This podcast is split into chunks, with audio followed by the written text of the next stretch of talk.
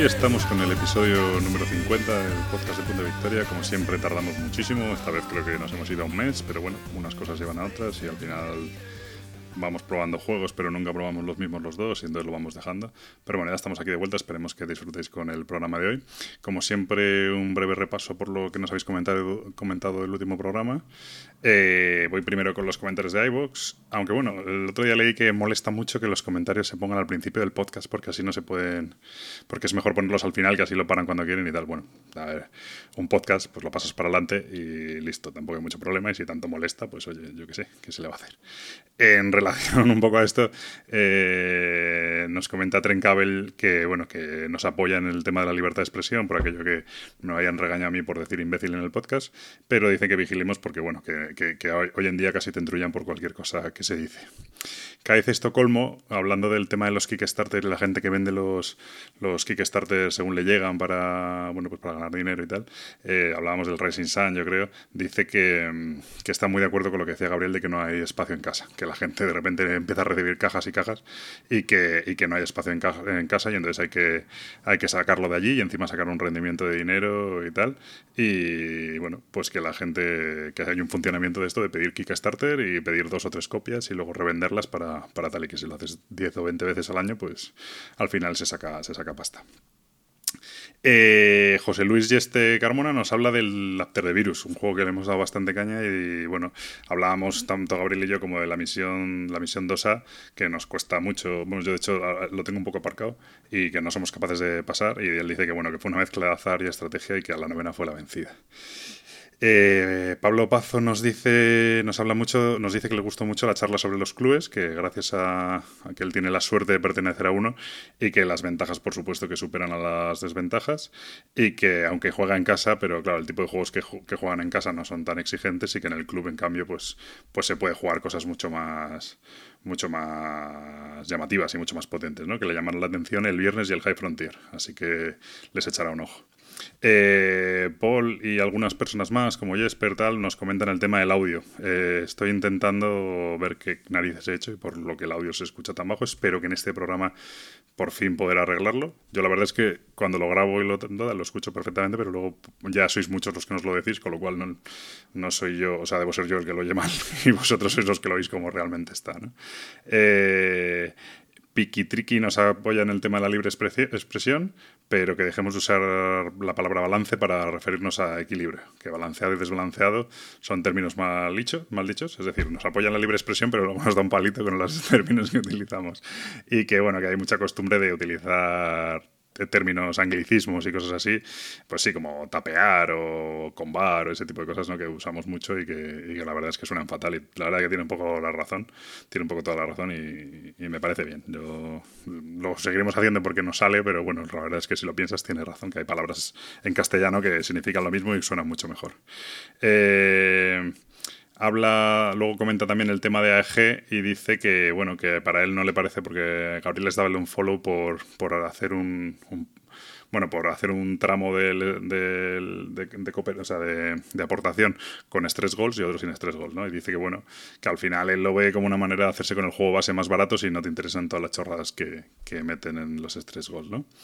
Eh, Joel nos dice que muchas gracias por el programa, que le gusta mucho y que muy interesante la información de los clubes, que le dieron ganas de intentar crear uno en un futuro allí en Argentina, que de momento por, debe ser que por su zona no hay nada, y que, y que Viernes le encanta, que le parece un muy buen solitario, que After the Virus no lo había escuchado, pero que bueno, que le parece interesante.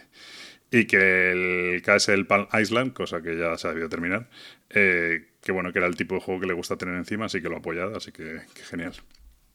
Y, bueno, Preacher nos dice que a ver cuántas veces eh, digo imbécil en este programa que viene. Por lo menos que yo recuerde es una. Así que bueno, eh, la verdad es que me sale, no puedo evitarlo y la verdad tampoco me preocupa especialmente. Eh, en la BSK Sidanta nos comenta una cosa que es muy interesante y es que dice que si estamos con el tema de los clubes, que para aquellos que estén, la verdad es que la página está arrancando, ¿no? Pero nos recomienda una página que es BG Club Manager, de hecho, sí, capitaldemonios.es y es una página, bueno, que intenta aglutinar, es una aplicación web, no una página, en la que, bueno, puedes dar de alta un club y pues los usuarios del club pueden como suscribirse, pues un poco como una página de gestión de los clubes y luego te puede servir para buscar clubes en tu zona y tal. De momento está muy verde, hay poquitas cositas, pero funciona perfectamente y, bueno, pues sí, a ver si consigue un poco de notoriedad. Desde aquí lo, lo anunciamos, bgclubmanager.es y que si se empieza a usar, pues puede ser muy útil para la gente ver, o si vas a una ciudad, pues poder decir, oye, mira, en esta ciudad hay tal club, voy a, escribirles a ver si puedo pasarme un día tal. Me parece una información muy útil, ¿no? Un sitio donde están aglutinados todos los, todos los clubes. Eh, bueno, nos dicen, nos vuelven a decir el tema del audio y, le, y bueno, y 77 Jorge 85 nos dice que le ha gustado mucho la comparativa realizada entre Viernes y After the Virus. Así que, bueno, que les llama la atención y que están muy tentados de comprar el, el viernes. No le llama la temática y que sea tan puzzle, pero que el After the Virus le ha tentado mucho comprarlo. Y bueno, pues eh, eso es todo. Petardo nos dice que justo se acaba de hacer de un club y nos dice que el club del que se ha hecho es Alfa Ares en Barcelona, principalmente de Wargames. Así que mis, felicitaciones, a estas alturas ya llevará un mes apuntadito y seguro que lo ha disfrutado. Y sin más, no me enrollo más, que esto molesta mucho a la gente y son cinco minutillos, tampoco lo veo para tanto. Pero bueno, eh, empezamos con el programa de hoy, espero que os guste.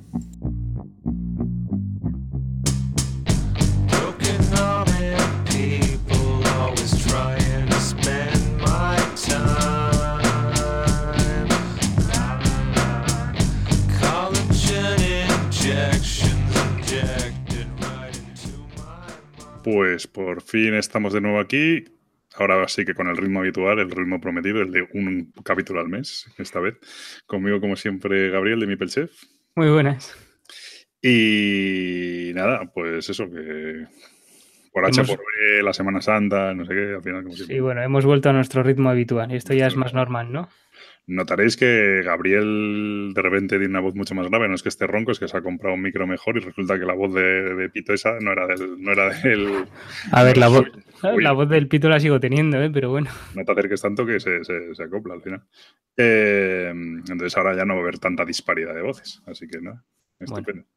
A ver si gracias a los Patreons. Sí, a ver si esta vez hacemos a tu, chica, que es la Patreon. A ver si esta vez lo hacemos bien y no suena abajo el programa. Eh, muy bien, pues como el, para el tema de hoy eh, hemos elegido hablar un poco de, del, ranking de la BGG y de cómo, bueno, de cómo, cómo tomarlo en consideración y bueno, hasta qué punto le damos relevancia, le damos importancia. Eh, para quien no lo sepa, pero bueno, no creo que tal, el, la BGG es la Wargame Geek, es el, por así decirlo, el, punto neurálgico de los juegos de mesa en Internet. Eh, es una página americana en la que, bueno, pues están una no sé si todos, pero prácticamente hay, hay decenas de miles de juegos allí metidos y bueno, cualquiera puede, eh, aparte que tiene unas funcionalidades muy útiles donde tú puedes meter tu lista de juegos la que tienes tal, pues todo el mundo puede puntuar todos los juegos y al final hay, un, hay varios rankings mm, en función de la categoría de los juegos, pero luego en general al final hay un, hay un ranking, eh, bueno, pues un ranking general mm, en la que bueno, se ponen los juegos en del 1 al 10.000 o al 30.000 en función de, de, la valoración de los usuarios. ¿no? Y este ranking, bueno, pues es igualmente alabado y criticado. Eh, la verdad es que se utiliza, yo creo que cuando la gente ya tiene un un cierto bagaje en la afición, se empieza a denostar bastante y empieza a decirse que, bueno, que el ranking de la BGG es absurdo, que ocurren cosas absurdas porque si tal juego está por encima del otro, que si tal juego está por debajo del otro. Y, entonces, bueno, pues se le, da, se le da mucha caña, ¿no? Hay que decir que el ranking de la BGG sí que tiene una manipulación, no es una, no es una votación pura, sino que hay una especie de sistema de, bueno, para controlar manipulaciones del ranking, no se sabe muy bien cuál es el sistema, porque si, si se supiera, eh, automáticamente habría se sabría la manera de manipularlo, pero bueno, se deduce que hay una serie, que a un juego le meten una serie de votaciones neutras, de, pues con un 5 o algo así, para compensar, de manera que un juego para poder subir mucho en el ranking, pues necesita un mínimo de votaciones bastante alto para que sus votos pues tengan validez, ¿no? Siempre si veis la votación en el ranking, hay dos, hay dos valores. Uno es el average rating, que ese sí que es la media pura y dura de las votaciones que recibe el juego. Y sin embargo, hay una cosa que es el geek rating, que es esa media, pero ponderada de una manera, pues no se sabe muy bien si con 500 o 1000 votos neutros, que hacen que sea muy difícil que un juego se dispare hacia arriba o hacia abajo con, pocos votos. Y bueno, ese es un poco el, planteamiento del, asunto. Del asunto sí, que se, te oye más grave, no, no creo que llegue a tu nivel, así que nada, todo va bien. No, hombre, sobre todo ah, ocurre muchas veces, bueno, una de las cosas que me parece súper estúpidas y que suele ocurrir en, la BGG es cuando llegas y ves una votación de un 1 simplemente porque el comentario es eh, para contrarrestar el 10 que le ha puesto el diseñador del juego. Bueno, es verdad que hay veces que, que las puntuaciones que se le dan a los juegos no, suelen ser, digamos, mm, o sea, que no, sé hasta qué punto se podría, eh, hasta qué punto tenemos que tener en cuenta el ranking de la BGC por, por este tipo de, puntuaciones, ¿no? Pero sí es verdad que te puede dar un, poco una lista de, los juegos que, que, estén más valorados en ese momento, aunque haya puntuaciones que estén claramente influidas. Mm, yo creo que, a ver, es cierto que esas cosas ocurren, porque de repente llega uno y le dice, bueno, pues yo le doy un 10 porque me ha, encantado, me ha encantado la campaña Kickstarter. Y realmente ni siquiera ha recibido el juego. Y otro dice, no, pues yo le doy un 1 porque ese idiota le ha dado un 10, ¿no? Hombre, claro. Pero, ese, tipo de peleas realmente, precisamente por este sistema de medias ponderadas y tal, no, no afectan realmente a la nota del juego. O sea, tiene que haber mil imbéciles que le den una nota mm, por pues un uno por alguna tontería para que para que eso ah, no se puede decir imbécil o sí se podía decir imbécil esto a ver puedes eh, decir lo que quieras porque es, al fin y al cabo es tu podcast no entonces di lo que quieras eh, pero que tiene que haber mil, mil, personas que, le, que, que, intenten manipular unos votos para que eso tenga una afección real en, en, el ranking no porque porque bueno pues hablamos de que los juegos más votados es decir los primeros juegos del ranking ahora mismo en el top 10 no hay un juego con menos de 10.000 votos. Entonces, para que, para que pueda afectar realmente eso, o sea, un, voto, dos votos, 20 votos, no, no, afectan realmente a la nota, a la nota de un juego. Entonces, a mí ese tal no, no, no le doy la más importancia. Sí tiene importancia, y sí se ha notado mucho, el tema de los yo creo que de un tiempo a esta parte sí que lo que se ha notado mucho es que los, no sé, por los Kickstarter, por el boom de la ficción y tal, es muy difícil que un juego de menos de dos años o tres años tenga menos de un 7,5 en la BGG. Cualquier juego hoy en día tiene un 7,5. ¿Sabes? Es, es algo impresionante. Claro, pero Ahí entra un poco lo que dices tú, el número de gente que ha votado al juego, ¿no? Porque, es, vale, tiene un siete y medio, pero a lo mejor solo han votado 400 personas. No, pero ahora hay juegos, a lo mejor, vamos, de hecho hoy lo vamos a ver, con, me imagino con los que vamos a hablar, no sé los votos que tendrán, pero, pero enseguida recibes un montón de votos y enseguida tienen notas altísimas. Yo creo que el, el modelo Kickstarter como que hace a la gente eh, bueno, pues sentirse como muy motivada con los juegos y tal, y es muy fácil que los, que los juegos que al final un Kickstarter, pues eh, a lo mejor alcanza 2.000 o 3.000 copias, y como que hay como mucha más implicación con el juego, no es un juego que vas a una tienda, luego ves de repente en un escaparate y lo compras, sino que hay como una campaña, el juego como que lo vives más todo el proceso de creación del juego y eso hace que, que se motive mucho la cosa. Yo, es cierto que para mí, en el ranking de la BGG no, no tiene la misma validez un 7,5 del año 2012 que un 7,5 del año 2018. No porque el ¿Qué año es lo que vale más para ti? Creo que, el, creo que un 7,5 en el 2012 es, para ahora mismo es un 8,5, tranquilamente. Es decir, ahora mismo es muy difícil encontrar un juego que tenga una mala nota en la BGG. Hoy hemos estado, que hemos hecho, hecho yo la coña, hemos estado jugando un juego de, de, bueno, Elite by Zombies y tal, que la verdad es que ha sido un desastre todo, pero que es un juego que tiene un 5,9. Yo te digo que ese juego sale hoy vía Kickstarter y no baja del 7 ni de coña. Pero bueno, pues es, un juego de 2011, pues no sé las votos que tiene, tendrá poquísimos votos además. Creo que ahora, eh, no sé, me da la sensación de que, de que, es mucho más difícil encontrar notas bajas. Y eso, eso sí que creo que ahí sí que afecta un poco al ranking en sí. Bueno, pero tú yo creo que realmente el ranking, mm, yo personalmente no lo utilizo como ranking. O sea, lo, es, un poco lo que te comentaba, o lo que comentaba antes, ¿no? Que lo utilizo más como una lista donde veo un poco eh, pues lo que se está eh, jugando ahora, entre comillas, eh, lo más. Es decir, que, que es la posición más alta, pero no lo utilizo para saber si un juego eh, tiene buena valoración o no. De hecho, mm, suelo utilizar más los comentarios y me suelo siempre ir a los comentarios negativos. Sí, es lo más práctico eso. Antes que a la nota y a su posición eh, en el ranking general. De hecho, el ranking general me ayuda para ver un poco las novedades y cómo van subiendo y bajando algunos juegos y cómo se mantienen algunos juegos antiguos. Pero en... el ranking general, la única emoción que tienes es cuando llega un juego nuevo y va a llegar al top 1 y tal, y a ver cómo, si cuánto va a tardar en quitarle el último puesto al, anterior, ¿no? Pues cuando llegó el nuevo 3 el nuevo Pandemic Legacy, el Gloomhaven, ¿no? Como ha entrado como un, como un Miura, tal, o ver los juegos, sí que tiene gracia, ¿no? sale un nuevo juego, pues yo qué sé, el Terraforming Mars, ¿no? Ahora está el quinto cómo sale y ves que va como un cohete, va como un cohete, pasa el top, el top 100, pasa el top 50, pasa el top 20, pasa el top 10 y ves cómo se va frenando y es como un poco ver hasta qué altura llega el juego, ¿no?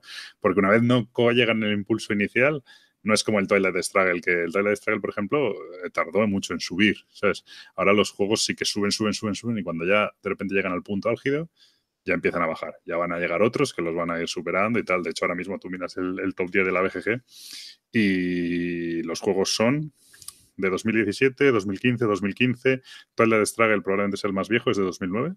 Luego 2016, 2016, 2016, 2012 Terra Mística, 2016 y 2015. Es decir, hay dos juegos, dos juegos por debajo del 2015 nada más en todo el top, en todo el top 10 de la BGG. Entonces, quiere decir que los, de los 10 mejores juegos que hay en el mundo, 8 son de los últimos dos o tres años. Es imposible, está claro que eso es ridículo, ¿no? Pero bueno, es un poco cómo funciona el ranking y cómo funcionan las cosas, que sí que hay mucho de, de, hype. Dicho esto, yo no soy de los que piensan que el ranking no vale para nada. Es decir, a mí el ranking, como tienes razón tú en lo que dices, que el ranking como tal, quién está el primero y quién está el tercero es una tontería. Más que nada porque no puedes comparar un 3 con un Gloomhaven, no tiene, no tiene ningún muñetero sentido.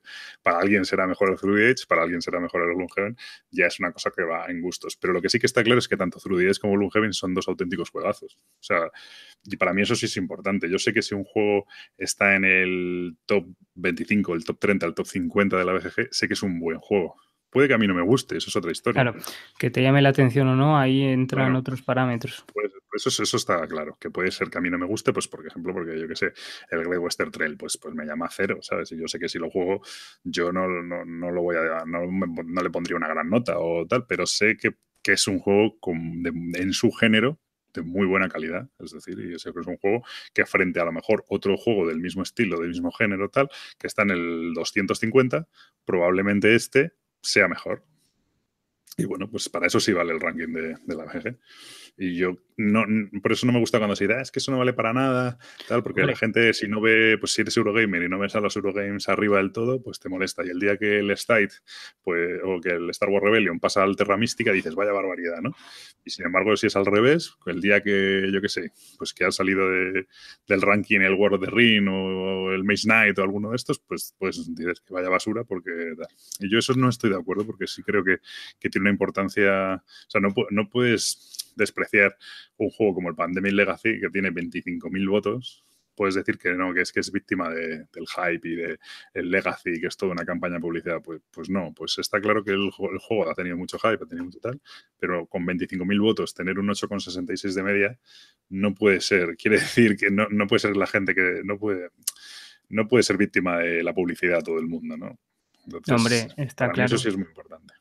Está claro que esto es una fuente de información muy valiosa, no para saber, volvemos a lo mismo, no, no es interesante saber quién está primero o no. Lo que es interesante es saber cuánta gente lo ha votado y cuál es más o menos su nota media. Eso es lo interesante. Es decir, mm. hay mucha gente que lo juega y que lo está valorando bien. Si a ti no te gusta, entiendo que digas, pues mm, eh, a lo mejor la posición que ocupa en el ranking no la entiendo. Vale, perfecto. Pero no pueden estar equivocadas 13.000 personas.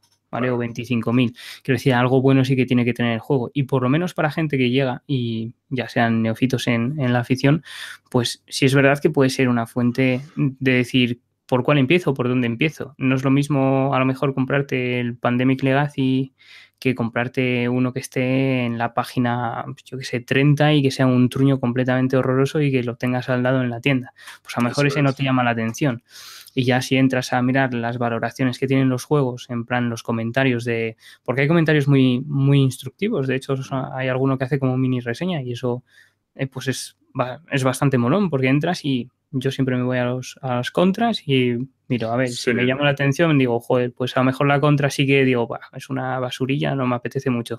O la contra justamente digo, pues mira, todo lo que está poniendo en contra me mola, encima hay un montón de gente que lo ha votado bastante bien, es decente, tal. Digo, pues puede ser una, por lo menos para probarlo o comprarlo. El tema de los comentarios negativos siempre es mucho más útil, ¿no? Porque es lo, básicamente cuando ves los comentarios negativos, ves tres o cuatro, ves lo que tienen en común esos comentarios negativos y a lo mejor dicen, bueno, es que este juego tiene demasiado azar o lo que sea, ¿no?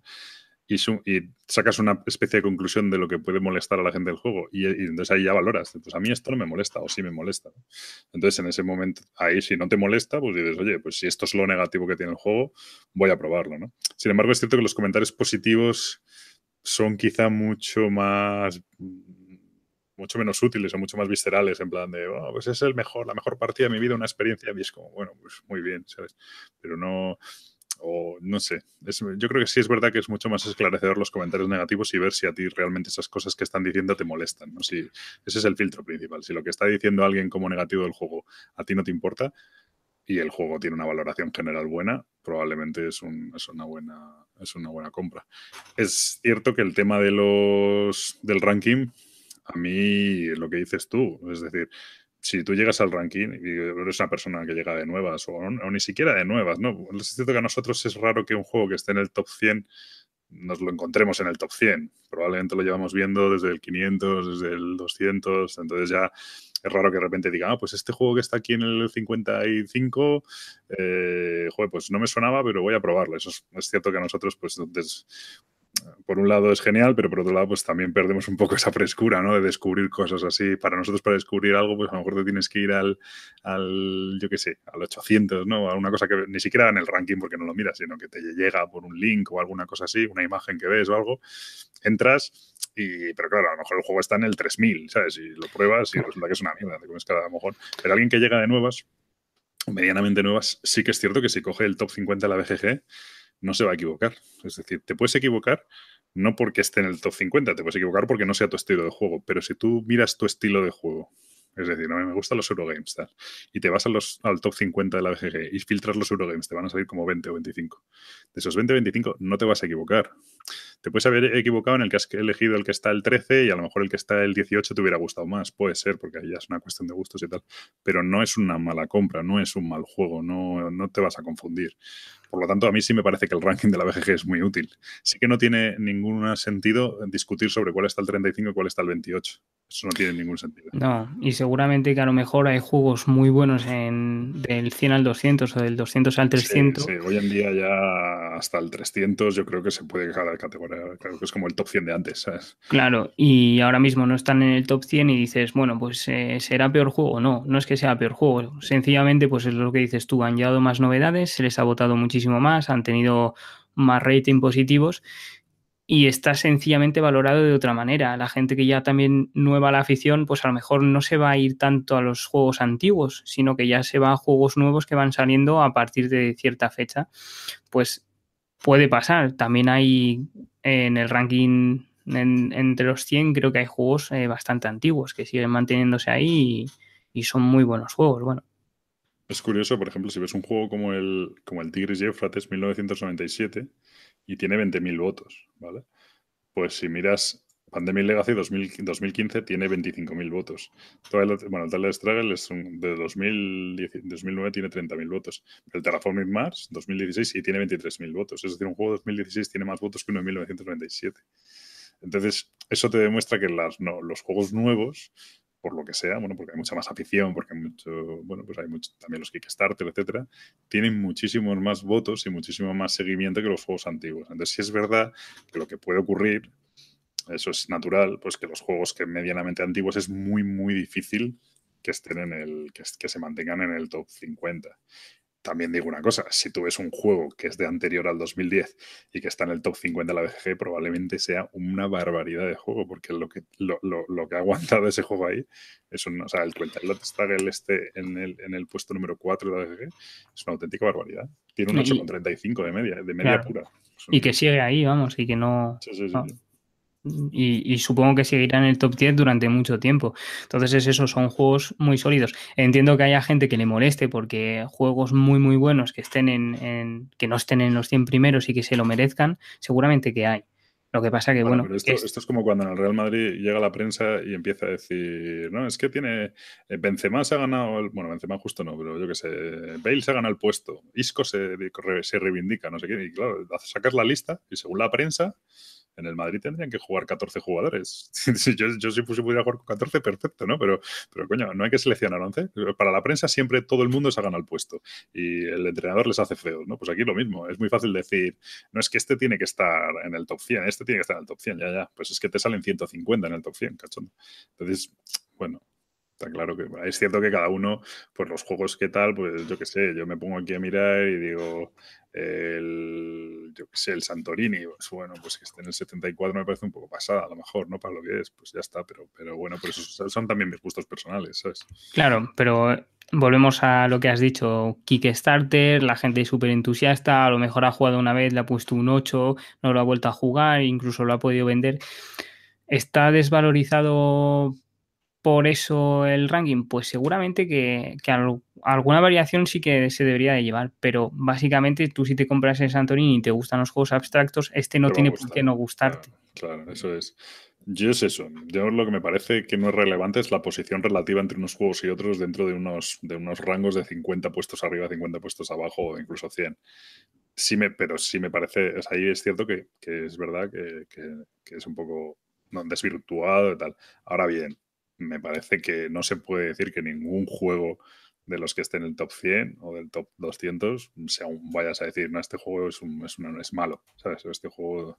Entonces sí creo que es muy útil el ranking de la BGG junto con las medias de votos, el número de votos, las medias y lo que dices tú de las opiniones negativas, me parece un sistema estupendo para, encontrar juegos. Además, no, no solo eso, bueno, sigue siendo una herramienta estupenda para muchas más cosas, pero ya estamos un poco más fuera de lo que es el ranking, ¿no? O sea, ya estamos hablando de la herramienta de la BGG en sí, pero es verdad que, bueno, que, que realmente si, es lo que decimos, si escogemos un juego entre los 100 primeros, el margen de error va a ser escaso. O sea, que sí, que puede ser que no coincida con nuestros gustos o que justamente ese tipo de juego sí que supuestamente eh, te debería de gustar y resulta que, no. Pero vamos, que no es que no te vaya a gustar, simplemente que no va a coincidir con los gustos en ese momento, que la partida sea un desastre, pero son buenos juegos. O sea, yo creo que sí, sí, sí sirve y sirve para, para, por lo menos para guiarse un poco, para tener un poco de, de, dónde, de, dónde, de dónde poder coger alguna idea y de mirar juegos. Para, para más, pues no sabría. Sí. Yo, y luego lo que no tiene ningún sentido es las discusiones de, de, hoy se acaba el mundo porque el Gloomhaven se ha puesto el número uno y ha pasado a Through the Age y no sé qué. Pues, pues mira, fíjate, me molesta más un poco los, los ratings de 10 porque estoy esperando al Kickstarter impaciente. me, me molesta más eso que el hecho de que el Gloomhaven se ponga primero, porque si se ha puesto primero es por algo. Que sí, que la gente habrá votado de más, seguro. La media de, de Gloomhaven es una salvajada, ¿eh? O sea, tiene un 902 con 13.000, con casi 14.000 votos. 902. Eso es de media, de media perfecta, ¿no? El gate rating. Mm. Es una salvajada, es decir, una de cada, o sea, nueve de cada diez personas le dan un, bueno, no es así, ¿no? Pero que, pero, pero es alucinante, ¿eh? una barbaridad. Es una nota muy, muy alta. A mí el juego me gusta, ¿eh? pero no sé, Hombre, yo un 9 no. Claro, eso voy a decirte, no como para, no como para verlo claramente entre el 9 y el 10. Puede ser que sí, a lo mejor le dieron 9, no lo sé, pero, pero no, no lo veo claramente, pero bueno, no sé, alucinante. Pero es un muy buen juego ya. Alguna vez tendremos que hablar de este juego. Sí, alguna vez cuando no repitamos eh, escenario... escenario 4. Eh, ya, ya, ya, ya, hablaremos. Eh, bueno, pues eso, no, realmente, mm, no sé, a mí es que me molesta mucho cuando cuando veo el, desprecio que se hace al ranking de el rollo este. Pero alguien mira el ranking de la BGG, pero pues lo miramos todos y tú precisamente lo miras también porque estás encabronado porque no sé qué juego ha pasado al juego que a ti te gusta. El ranking de la BGG lo miramos todos y, tal. Sí que es cierto que, no, le, no, veo importancia en esto de quién está en el top 100 o, o sea, en el top 10 y quién se ha salido y quién tal, me parece un poco ridículo. Ah. Pero el ranking de la BGG es muy importante. El, top, mí... el top 100 de la BGG o el top 200 de la BGG es muy importante. La nota media y el geek rating es muy importante. El número de votos es muy importante. Y, creo que sí que el ranking de la BGG es sinónimo de calidad en los juegos por lo menos en un, en un, altísimo porcentaje, en un 90 o 95% de los casos de los juegos que están en los primeros centenares de, del ranking, me parece claramente un, un, pues eso, un símbolo muy positivo y ese, ese, desprecio por el ranking de porque no, porque bueno, es que yo sí que sé de esto y a mí, mm, si yo tú hiciera mi lista no se parecería nada a lo que hay, pues, pues gracias a Dios no te dejan de hacer la lista. Bueno, o a lo mejor es una pena que no le dejen a él hacer la lista, depende. Pero, por ejemplo, un, un, caso en concreto que estoy viendo ahora que estaba scrolleando y me ha parecido gracioso es que el Time Stories, nuestro querido Time Stories, está al 44. Pues bueno, pues no es un juego que yo vería en esa posición. Ese, es, el, ese es el, 5% de casos en los que creo que está equivocado, pero bueno. No, pues es un caso en el que eh, ha pinchado hueso. En nuestro caso ha pinchado hueso, ya está, pero aquí está. Yo siempre lo digo. Yo cuando hablo con ustedes digo, a mí no me gustó nada. Me parece, mm, bueno, pues un rollo, pero es evidente que aquí hay 15.000 personas que entre todos le han dado un 7,9 de media. Pues oye, y está en 44 y tal, pues no tengo nada que decir. O sea, ahí puede haber a gente que, que seguro que le gusta. Entonces, también, pues también decir una cosa, que la, valoración o la puntuación que, supuestamente se debería de seguir no, es la que la gente sigue. vale, sí. Claro, no lo hace ni Dios, pero es bastante curioso. los que lo hacen se cargan el ranking de la BG. Efectivamente, es, eso suele ser un problema. que hace, que hace el rank, la votación como debería es el que lo está haciendo mal y se carga el ranking. Porque la votación es según las ganas que tengas de volverlo a jugar. no es una nota sobre 10 que digas el 5 es, sobre es un notable, no. Es sencillamente las ganas que tienes de volver a jugar al juego y, si volverías a jugarlo. Entonces, entre más te acercas del 10, quiere decir que lo quieres jugar en cada ocasión que puedas. Me parece, una forma muy inteligente de, intentar poner a la gente en el contexto para votar a los juegos, ¿no? Para poder comparar un filler con un mega juego súper duro. Me parece que es una forma muy inteligente que ha tenido la gente la VG de plantear esa votación, igual que me parece muy inteligente como han hecho el tema de la media ponderada y todo esto para, para eso. Dicho esto, al final lo humano es decir, a mí este juego me encanta, me parece cojonudo, tal, no sé qué, un 10. Por otro lado, que un juego me encante, me parezca estupendo, no sé qué, no quiere decir que lo jugaría a todas horas. Es decir, no porque, bueno, pues porque se tienen que dar las circunstancias y porque no siempre uno está preparado para echar un Dominant Species o, un, o lo que sea, por muy bueno que te parezca el juego, a lo mejor no es el juego que te, te apetece echar en todo momento, ¿no? Entonces, bueno, pues por ejemplo, un, Through the, Age, a mí me parece un juegazo espectacular. Ahora bien, yo no me apetece echar un Through the Age en todo momento. Tengo que, tengo que, tiene que darse unas circunstancias concretas en las que encaje, seamos tres personas, el grupo juegue medianamente rápido, conozcamos el juego, tal, no sé qué. Perfecto, encantado. Pero no voy a intentar sacar un Through the Age en cualquier momento, como a lo mejor sí podría hacer con un, yo qué sé, un Imperial Assault o algo así que me parece más ligero tal, pero tampoco porque al final depende un poco de, con quién esté, bueno, pues eso, no, no, Sí. Pero bueno. Pero sí, efectivamente se debería votar así. Se debería, se debería. ¿No votas así o sí? ¿Eh? Yo sí. Yo soy de los que me lo cargo. De los que no te cargas el ranking entonces. Sí, hombre. Ah, no, pues en Pandemic Legacy sí son. Bueno, pues ahora mismo yo le tengo puesto un 9, pues tendría que bajarle la nota porque no tengo ninguna gana de volverlo a jugar, ya lo he terminado. No sé. Ya. Bueno, no tendrías ganas, o sea, si alguien te dice de volver a empezar la campaña del 1, pues a lo mejor no te apetecería, pero si no la hubieras terminado. Tengo que decir, no, hombre, sí, pero si no, lo hubiera, si no lo hubiera terminado realmente es que no me apetecería tanto jugar. Si la termino es porque. O sea, porque has querido jugarlo, ¿no? Claro, eso es. Tengo que decir que yo la verdad es que miro y la verdad es que voto poquísimo en la DFG. Tengo un mogollón de juegos jugados con. Sí que procuro no votar con menos de tres partidas, pero tengo un mogollón de juegos jugados que, que no he votado. Por ejemplo, Time Stories. Bueno, pero no le darías mucho más de un 6, ¿no? Voy a ponerle un 2 ahora en directo. No, no, no, lo voy a votar, no lo voy a votar. Porque sé que aquí estoy fuera de, estoy fuera de concurso en este. Bueno, pues esto es el ranking de la BGG. Yo, mm, eso, simplemente decir que cuando se dice que esto no tiene importancia, que tal, tiene mucha importancia. Creo que además cada vez tiene más importancia comercialmente el estar aquí arriba.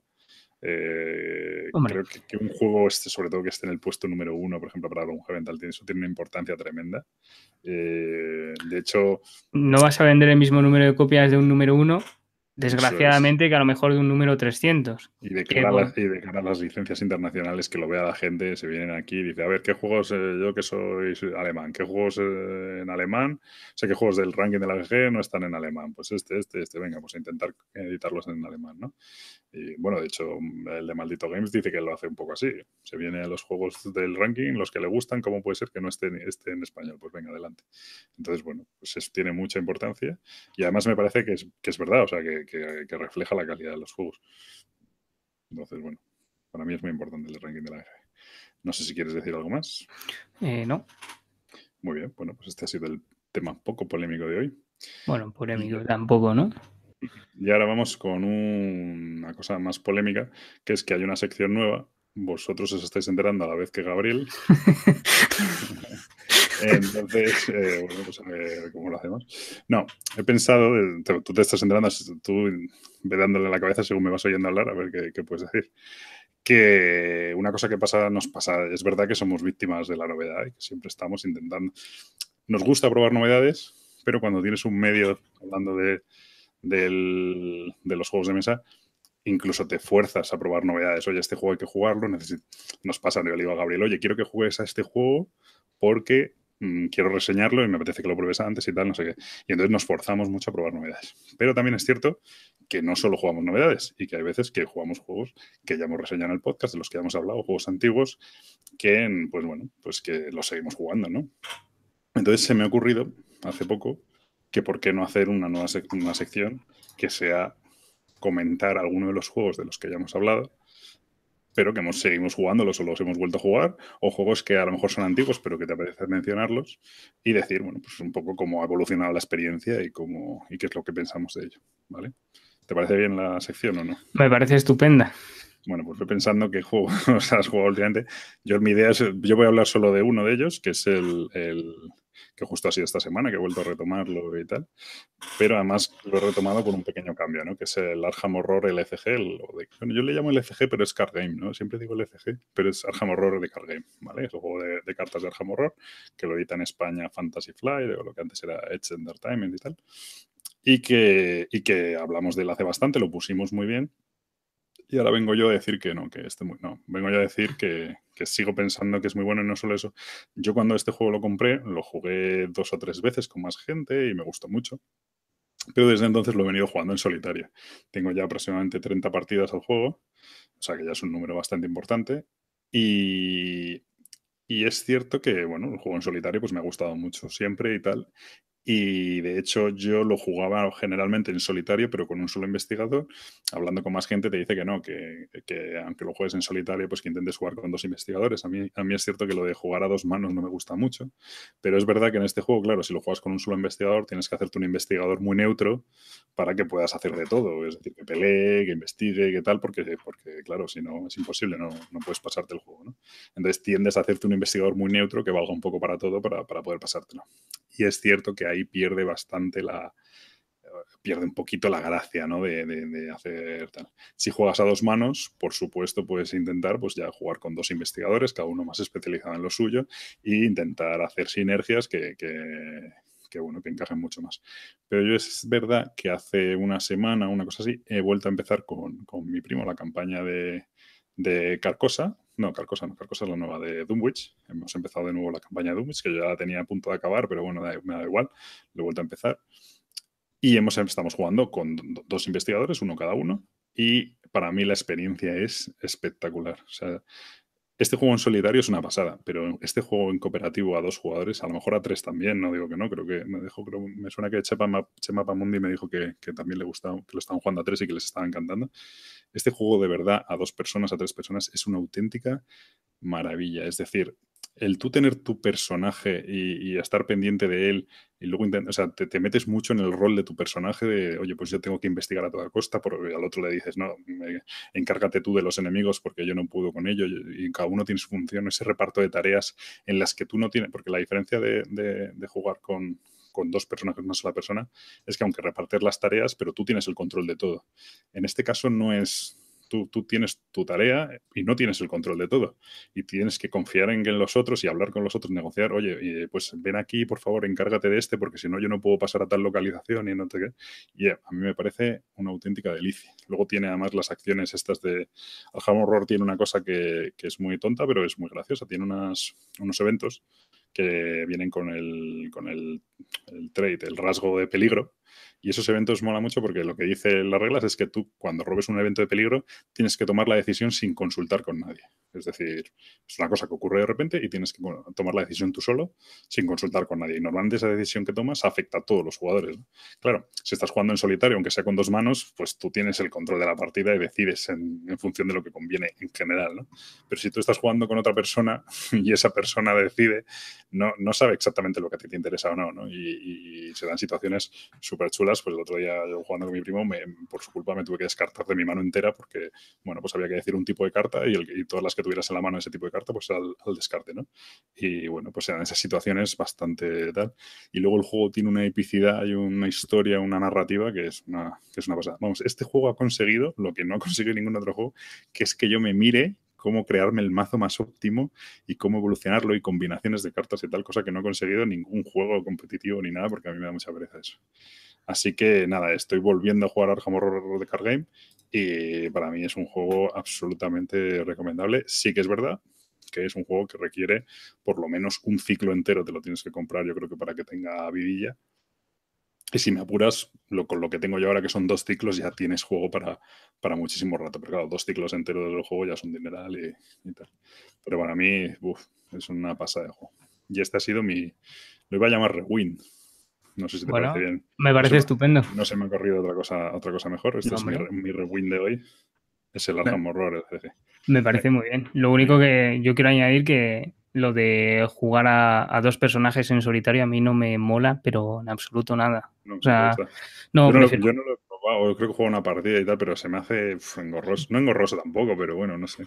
Prefiero jugar con un solo investigador y tener que hacer algo muchísimo más neutro y buscarme la vida para tener un mazo así un poco que le dé a todo. El, problema del Arham es que, es que, claro, y es lo que yo he notado cuando he jugado en, cuando he jugado en pareja, eh, que claro, el, el, Arkham no es como en otros juegos de cartas en los que pues, tú representas una facción, ¿no? No es que en el Arkham representas un personaje. Y entonces es un juego muy rolero en ese sentido. Tú tienes un personaje con tus assets, tu, bueno, tu juego, estoy ya como un. Bueno, con tus recursos, con tus, con tus aliados, con tus hechizos, con tus cosas, y eres un personaje, ¿no? Entonces cuando ya juegas con dos ya no eres un personaje, ya eres un grupo de personajes, ¿no?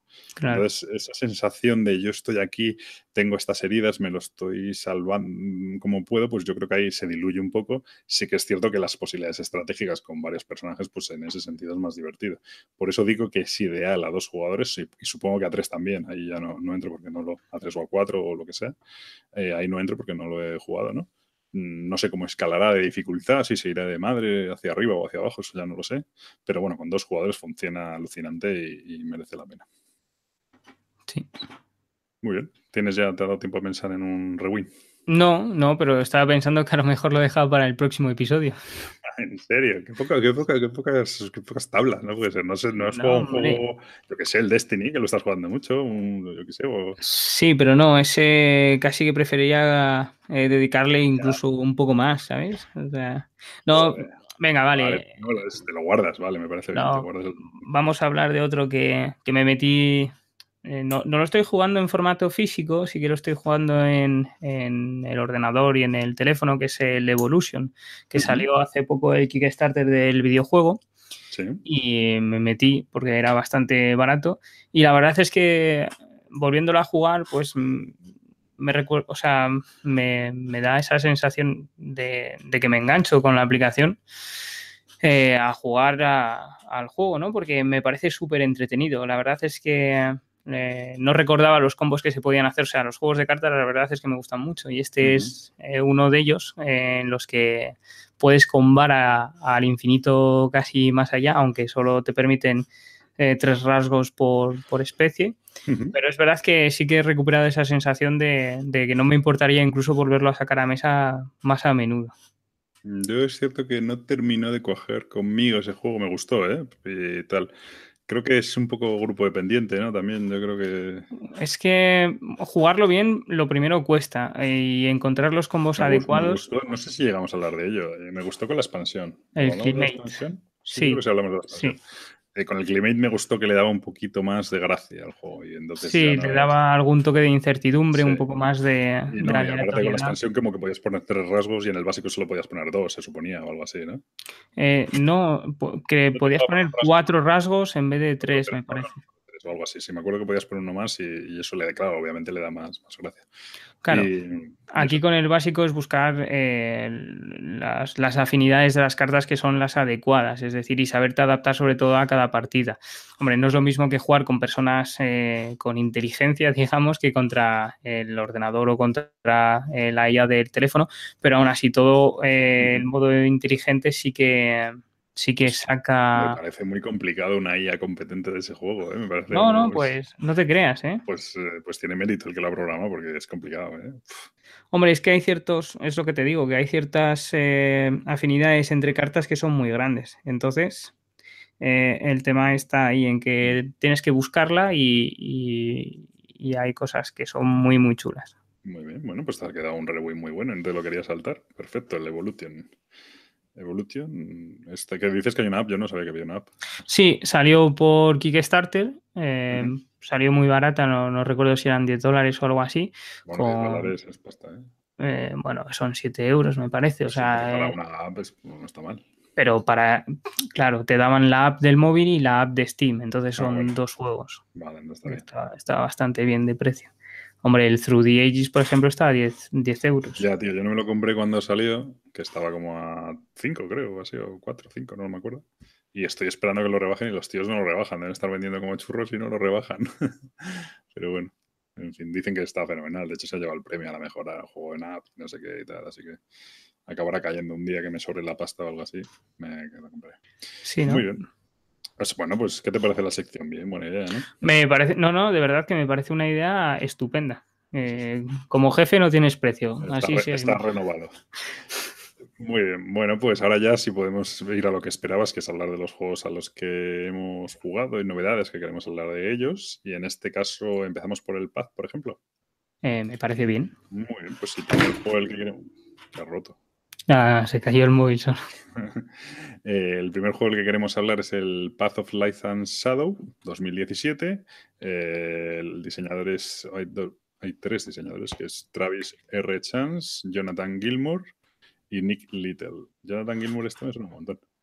Eh, Beth Sowell, Daniel Solís son los artistas y lo publica Indie Board Games Board and Cards son Indie Boards and Cards.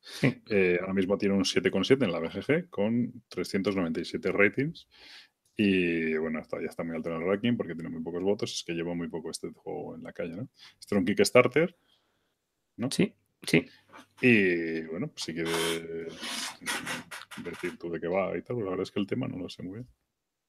El tema yo tampoco lo sé. Había que saber el tema, o sea, desde cuándo. los reinos permanecen divididos eh, y su maravillosidad antigua se ha, ido ha sido olvidada. La reina de los Tyrants ha, alcanzado el trono, forzando a los, a los herederos de, con, derechos eh, a irse al exilio. Sois, pues, sus hijos y hijas que de alguna de las grandes casas intentáis recuperarlas, etcétera, etcétera.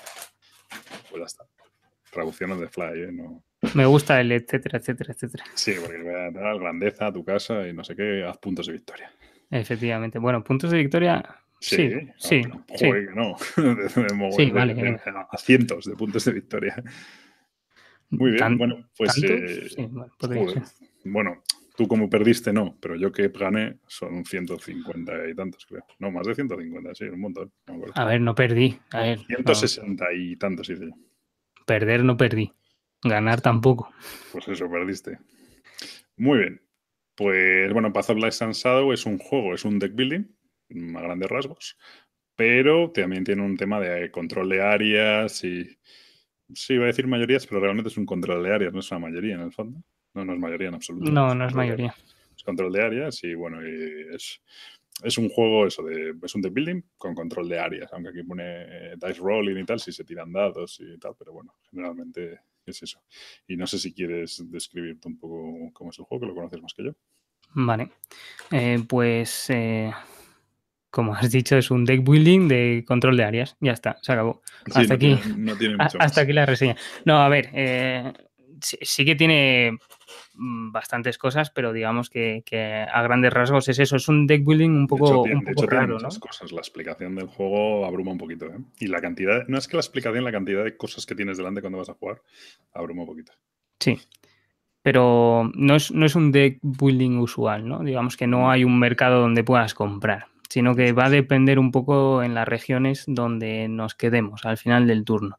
Sí, hay, una, hay un mapa y con una serie de regiones y nosotros tenemos una personita en ese mapa, un, nuestro avatar ¿no? en ese mapa y entonces, bueno, pues nos vamos a ir moviendo por ese mapa y dependiendo de dónde acabemos en los lugares, pues podemos conquistar esa región, tratar de conquistarla y aparte donde acabes en el turno te va a decir de qué mazo de cartas vas a robar en ese turno. Hay como, ¿cuántos hay? Como cinco o seis diferentes. Eh, hay cuatro.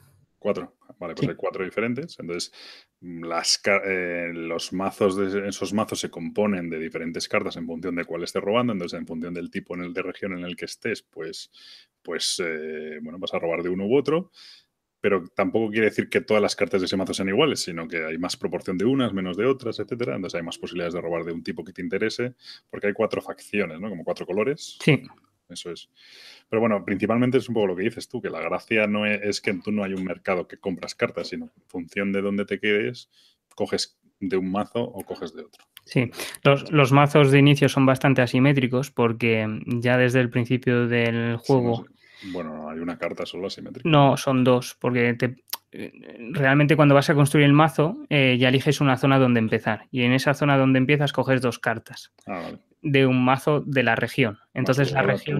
avatar tuyo. Más luego el del avatar que es completamente diferente al del resto. Entonces ya tienes tres cartas diferentes con respecto al resto de jugadores. Bueno, tres cartas diferentes que pueden ser diferentes como pueden ser idénticas si en la región en la que estabais también tiene el mismo, la misma facción que el resto de adversarios. Es decir, que cada región, en el mazo de cada región se pueden robar cartas de, diferentes facciones, pero esas facciones también pueden corresponder con otras regiones, con lo cual puede ser que en la mano te encuentres con la misma carta.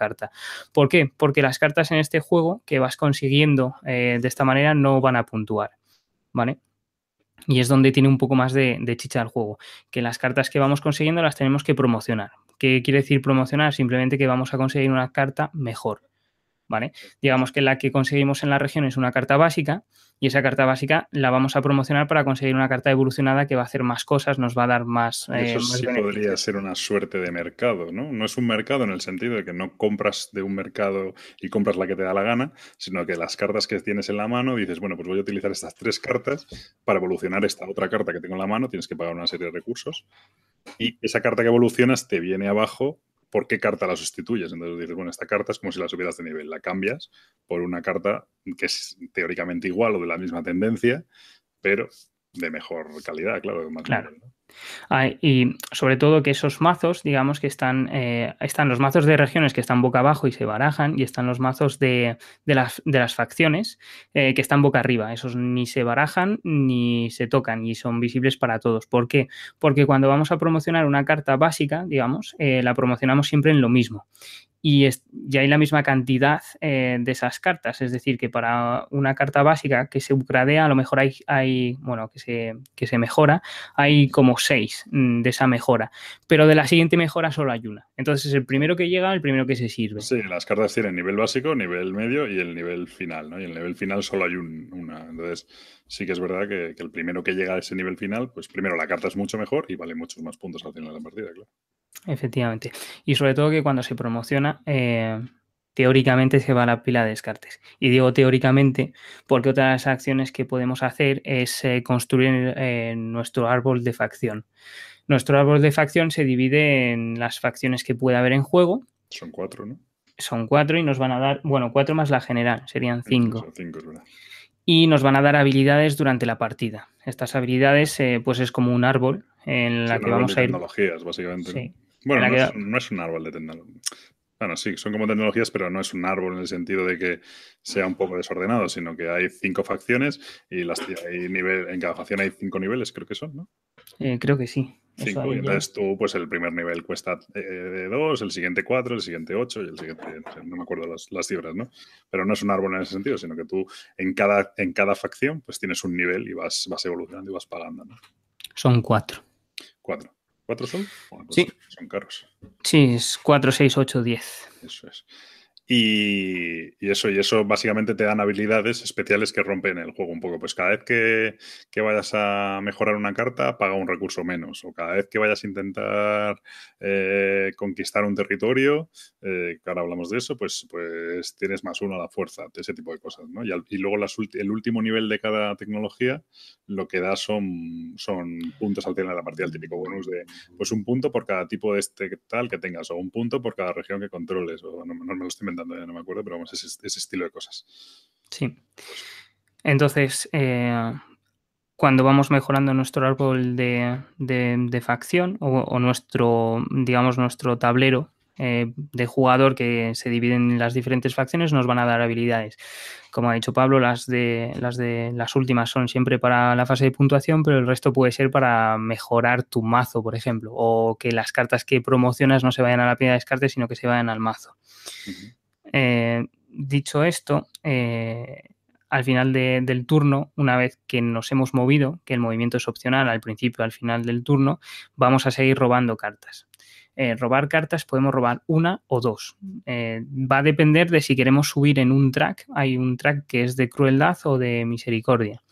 Entonces, la crueldad nos va a llevar, hay una, hay una facción, digamos, que son los Numerai, que es una facción de magos un poco diferentes, que esos magos vienen en los eh, mazos de regiones, vienen una cantidad de cartas. Lo que pasa que al evolucionarlos, eh, estos se transforman en una carta muy potente, pero que se roba al azar. Eh, y cosa que hicimos mal.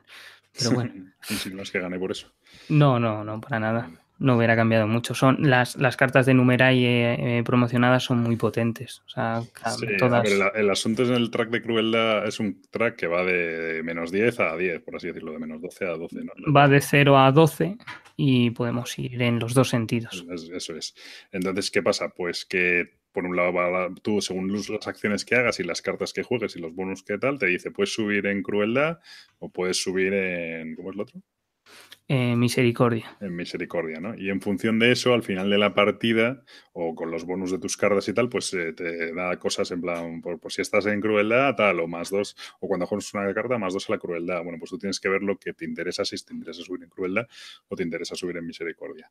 ¿Qué pasa? Que al final de cada turno donde te quedes, tienes que decir si robas una carta o robas dos. El asunto es que si robas una carta, primero al principio te puede interesar robar dos cartas, pero luego al final de la partida son cartas básicas que estás metiendo en tu mazo, entonces a lo mejor no te interesa. Pero aparte, si robas dos cartas, subes en misericordia y si robas una, no subes, ¿no? Entonces, si estás intentando ir hacia crueldad, pues no te interesa robar dos, bueno, pues tienes esa estrategia. Y luego lo otro que queda es el tema de la, en realidad, lo básico del juego, que son las regiones, bueno, no tiene mucho misterio. Hay en esas regiones tienen unas torres con una defensa, ¿no? Un valor Queda todavía una cosa bastante importante, que es el, el cool. El, hecho de poder eh, perfilar tu mazo, de quitarte cartas del mazo. Ah, Digamos que las cartas tienen dos atributos. Un martillo, que esto te permite evolucionar a los, personajes que requieren martillos para promocionarlos, o eh, el martillo también te sirve para construir eh, pues en el árbol de, de, las facciones. Pues las espadas sirven para varias cosas, para atacar, para promocionar y para eh, vaciar el mazo de personajes. Es decir, cuando descartamos una carta de un personaje, podemos quitarnos del mazo tantos personajes como el valor de espadas que, hayamos jugado para ese... Sí, para limpiar el mazo, básicamente. Para limpiarlo. Lo que pasa es que por cada punto o, personaje que nos quitemos vamos a subir en el track de crueldad. O sea, vamos a ser cada vez más crueles. Y lo que pasa con la facción de Numerai es que siempre vienen dos efectos. Uno si estás en el track de crueldad y otro si estás en el track de misericordia. Ahí está un, poco, un poco la gracia, ¿no? De tú tienes que decidir si vas a misericordia, entonces vas a un mazo muy grande con muchas cartas, o vas a crueldad, que es a un mazo muy pequeño, muy rápido, con menos cartas, pero bueno, por otro lado tienes otras desventajas, ¿no? Es un poco la, hmm. la decisión del juego. Eh, eso. Y bueno, y luego tienes eso, lo que decía de las regiones. Las regiones tienen unas construcciones que básicamente dan un valor de defensa, lo que pasa es que ese valor de defensa es variable. Eh, y entonces tienes un, combate. Vas a decir, dices, bueno, pues intento conquistar esa región. Si la región no la conquista ningún otro jugador, simplemente es contra el juego, tiene un valor de defensa de 15 y tú tienes que conseguir con tus cartas jugando espadas conseguir sacar 15. Lo único que tiene de especial es que la carta que juegas con más espadas ese número, ese valor de espadas, ponte que es un 3, lo sustituyes por dados. Es decir, coges el valor de todas las cartas, lo sumas, menos el de la carta con más espadas que tienes, lo cambias por unos dados y esos dados pues son un poco más aleatorios y tienen, los tiras y tienen valor de espadas, de defensa también y tienen valor de, bueno, destruyen, pues puedes llegar a destruir construcciones y bajar la defensa de los lugares. Si lo haces contra otro jugador, ese jugador tiene la oportunidad de jugar cartas de defensa que obligan, bueno, pues que te obligan a, subir un poco tu, tu hay, como una especie de, subasta ciega o algo así, por así decirlo, en la que compites unos con otros, pero tampoco es un juego en el que sea imprescindible el conflicto, ¿no? Yo creo que hay conflicto, tiene que haberlo, porque de vez en cuando hay roces y tal, pero no es necesario constantemente el conflicto, ¿no? Hombre, no por, por diferentes temas. Eh, unos que se pueden ir a conquistar las regiones que nadie, que ningún jugador tiene. Sí, no, no, no, hay, no, es, un, no es un tablero excesivamente constreñido. No es de estos juegos en los que dices, bueno, es que a partir del turno 3 o nos damos de leches o, nos vamos a, a, la playa porque no podemos hacer otra cosa. ¿no? En este sí que hay, sí que hay margen para hacer más cosas, pero, pero... Lo único que el juego te obliga un poco eh, a ir a darte de leches por, por la fase de puntuación, básicamente porque se puntúan tres veces durante el juego. En, en, el año 1 eh, que van, pues tiene cuatro fases, eh, o sea, cuatro rondas, digamos, y se puntúa en la 4, 8 y 12. ¿Qué es lo que pasa? 12, turnos y eso, 4, 8 y 12. ¿Qué es lo que pasa? es exponencial también, claro. Sí, que si posees el reino, que el reino es tener dos regiones del mismo tipo, vas a puntuar en cada año eh, una serie de puntos. Y es lo que dice Pablo, que es exponencial. Al principio creo que te da eh, 4, 8 y 12. ¿Vale? Si, si, tienes eh, el reino. Con lo cual tienes que intentar quitar el reino a los jugadores que lo tengan y sobre todo en las fases finales. Sí, no digo que no haya interacción, porque tiene que haberla, pero la interacción es más, más rollo. Este va ganando, si no le, no le pincho a él. El asunto es, a lo mejor aquí gano 10 puntos y si le ataco a él gano solo 8. Pero si yo, yo gano 8 y él pierde 8. Es decir, entonces gano 16. ¿no? Pues esa es un, es un poco la, interacción que tiene la decisión del juego. Que pudiendo, tienes que ver dónde ganas tú más. O sea, que el valor de puntos es relativo, es lo que tú ganas más lo que el otro pierde. Pues un poco, ahí sí que puede haber un poco, un poco más. Pero el tablero no te empuja a ello, tiene que ser decisión estratégica de los jugadores, no es por narices, no es, quiero decir, por ejemplo, en Blue Rage o estos juegos que son así de, de áreas y tal, eh, es que el tablero te empuja a ello, porque es que no hay sitio físico. Se van haciendo cada vez más pequeños. Claro, en este caso no, en este caso el tablero no te empuja a ello, son decisión de los, de los jugadores y, y realmente, de hecho, yo gané la partida porque a mí me dejaron irme a mi aire y aquello fuera, vamos, parecía, estaba haciendo marinador yo ahí. Pero bueno, pues es un poco... Sí, y sobre todo que cada facción va, va muy enfocada a, una cosa, a una especialidad, digamos. Entonces, hay facciones que te van, a, te van a permitir volver a construir defensas y otras que te van a permitir destruir defensas sin atacar realmente. Entonces, la puntuación en, en la ronda 4, 8 y 12 también es con respecto a la defensa que tenga la región. Entonces, muchas veces podemos desplazarnos y mermar las defensas. Mermar la defensa es decir que le bajas los puntos que va a anotar. Entonces, no necesitas eh, expresamente entrar en conflicto. O muchas veces quieres entrar, aunque vayas, por ejemplo, con una sola carta, si sacas el icono en los dados de destruir defensas, va a puntuar menos, aunque tú te estés suicidando, por decirlo de alguna manera. Porque hay que ver también que las cartas que vas jugando eh, si las juegas para una cosa no las puedes jugar para otra. Tu mano es de cinco cartas y tú las distribuyes como quieres en todas las acciones que hemos comentado. Entonces, si te queda una sola carta y tienes espadas y dices, bueno, pues no sé qué hacer con esto, pues me muevo y ataco, pues perfecto. Eh, nadie te lo va a impedir y estás mermando puntos. Entonces, sí que es verdad que lo que es un conflicto directo de irte a dar eh, en casos muy específicos para quitarle mayorías en, en una región, eh, o, no te va a ser necesariamente obligatorio, porque puedes ir, eh, por ejemplo, el de los el del pueblo libre, me parece, el track del pueblo libre te da eh, tantos puntos como tengas tu track de crueldad o de misericordia, con lo cual si lo tienes a 12 ya son 12 puntos. Bueno, pues tienes que ver un poco qué facción eh, te compensa construir. O sea, tiene un montón de elementos que tienes que tener en cuenta para poder evolucionar el, eh, también tu mazo, que es un poco la gracia. Sí. Yo, vamos un poco con la valoración. A mí me ha parecido un juego muy, muy, muy, muy, muy interesante, ¿no? Porque Hoy en día siempre decimos lo mismo, los deck building están muy trillados y tal. Sí que es cierto que en este sentido yo soy fácil, a mí me gustan mucho los deck building, entonces soy, soy víctima fácil. Pero en este caso, la verdad es que tiene un par de cosas que le dan bueno, pues una gracia especial. Lo del mapa, a mí, bueno, pues creo que por ejemplo el mapa del Tyrants on the Underdark me parece que es más interesante en sí, el mapa en sí la interacción en el mapa. Ese sí que es un juego de mayorías en realidad, pero bueno, me parece más interesante ese sistema. Entonces, lo del mapa no tanto, pero sí me parece muy interesante el deck building en sí, cómo coger las cartas, cómo las evolucionas, esa decisión de si voy a un mazo grande o voy a un mazo pequeño, que no es simplemente no es como los juegos que simplemente lo único que tienes que hacer es dedicar acciones a conseguirlo. Aquí, aparte de dedicar acciones, tiene una implicación en el resto del juego eso, porque no es simple, sencillamente mm, voy a quitarme cartas o no, sino que si me quito cartas quiere decir que tengo que avanzar en crueldad y si estoy avanzando en crueldad, a lo mejor hay otro tipo de cartas que no me interesan, etcétera. Entonces, eso me parece bastante, bastante bastante chulo. El tema de la puntuación, cada cuatro turnos está bien, porque no tienes una presión constante ni un, ni un, conteo constante de puntos. Y luego el tema de las tecnologías también me parece muy chulo. No es nada especialmente novedoso, es algo que se ha visto en muchos juegos, pero bueno, en esta mezcla con el del building sí que está muy bien.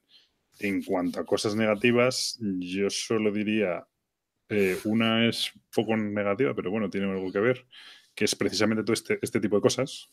Hace un poco abruma un poco el juego al principio, porque tienes tu árbol de tecnologías, tus cartas, cada carta, además de lo que hace, tiene, o sea, tiene sus valores estadísticos, su acción, que algunas tienen unos bonos, y aparte tiene la, eh, te viene un recuadrito con la carta por la que puede, a la que puedes evolucionarla, a la que puedes pagar para evolucionarlo. Aparte de eso, pues eso, tienes el árbol de tecnologías y aparte tienes el tablero, que yo diría que al final el tablero casi, casi, casi diría que es lo más sencillo de jugar. Y todo este tipo de cosas abruma un poco y de hecho es un juego que yo creo que puede ser muy, muy propenso a la P, porque a ti cuando te llega tu turno tienes que decidir con tus cinco cartas, puedes hacer todas las acciones que quieras mientras puedas pagarlas, ¿no? Entonces, a lo mejor haces cuatro o cinco acciones, entonces, claro, si estás jugando a cuatro personas, pues el de tu izquierda hace cuatro o cinco, el siguiente hace cuatro o cinco, el siguiente hace cuatro o cinco, cuando te llega, pues no tiene tantísima influencia lo que hacen los demás, porque en el mapa no van a hacer tantas cosas, pueden hacer un momento concreto en el que sí que tengas que esperar a decidir en función de cómo se mueve, pero no es, no es constante. Pero sí que es verdad que, creo que puede ser bastante propenso al, a la AP. Pero bueno. Y lo otro negativo que tiene, que es una cosa un poco inexplicable, que es que, que el orden de turno no varía. Siempre el, último, siempre el primer jugador es el primer jugador y el último jugador es el último jugador. Y ya está, pues se juegan como es un mismo número de rondas, pues ya está. Sí que es cierto que en nuestra partida no ocurrió, pero a mí me da la sensación, y Michael estaba de acuerdo conmigo, y es que lo ves según empiezas a jugar, que sobre todo yo creo el que va último tiene mucha ventaja, porque claro, cuando llega la jugada de, de la puntuación, el turno de puntuación, que es el cuarto, el 8 o el 12, al ser el último, tú tienes la última decisión de dónde hacer las cosas. Entonces, de qué puedes hacer, como al final es un tema de que, bueno, pues de lugares, o sea, de, de, bueno, de, no de mayorías, de control de áreas, puedes decidir, en el, tú eres el último en decidir cómo va a quedar el tablero. No, es, es verdad que no puedes hacer lo que te dé la gana, no es un, el típico juego en el que puedes cambiar el, todo el tablero en una sola jugada, ¿no? Pero, pero bueno, puedes a lo mejor hacer un cambio que sea muy significativo. Y es cierto que si siempre es el, el último jugador, siempre es el mismo, es un poco extraño bueno, pues es un poco extraño que el turno de juego no sea variable de alguna manera, ¿no? Es, pues lo único, es un poco, un poco raro Eh, también es verdad que con la partida que yo he jugado no tuvo prácticamente influencia porque no se dio esa situación en la que yo, yo era el último jugador, pero no, no voy a decidir, ah, pues mira, en este momento te voy a dar el hachazo aquí que tú vas a perder 16 puntos y yo voy a ganar 16 y tal. No ocurrió, pero pudo haber ocurrido si hubiera sido mm. necesario. No, no. y sobre todo es un poco inexplicable, no, tengo, no porque hay miles de sistemas para hacer el turno variable. Lo que pasa que una de las cosas que no hemos comentado también son los aliados y, por ejemplo, el último jugador a nivel de aliados se ve un poco más perjudicado también. Entonces, bueno, son también se Claro, eh, los aliados te piden requisitos, ¿no? De ah, controlar dos molinos. Eso sí, es verdad. Hay unos, bueno, pero esos tampoco dan tantísimos puntos. Bueno, a ver, no, pero te dan una, habilidad, eso es verdad. dan una habilidad que puede venirte muy bien. Por ejemplo, en las defensas, los blancos te cuentan como espadas. Sí, eh, bueno, los aliados esos son, son, unos logros, básicamente, que pues tú los reclamas cuando quieras. Entonces, eh, bueno, cuando quieras tienes que conseguir una cosa, pues tener dos, dos de este tipo de región. Y entonces dices, bueno, reclamo el aliado. Claro, ahí el que va el último ha tenido, tiene siempre un turno menos que los demás para, conseguirlo, claro. Sí, puede ser, pero me parece, bueno, puede, bueno, puede ser. Y de hecho, esto se, le ha preguntado varias veces por los foros al, diseñador y ha dicho siempre lo mismo, que todas las personas tienen el mismo número de turnos y que el orden de turno no es tan influyente en el juego como para que vaya salteando. Con lo cual, bueno. Sí, supongo que lo ha hecho así porque lo cree así, pero yo lo veo.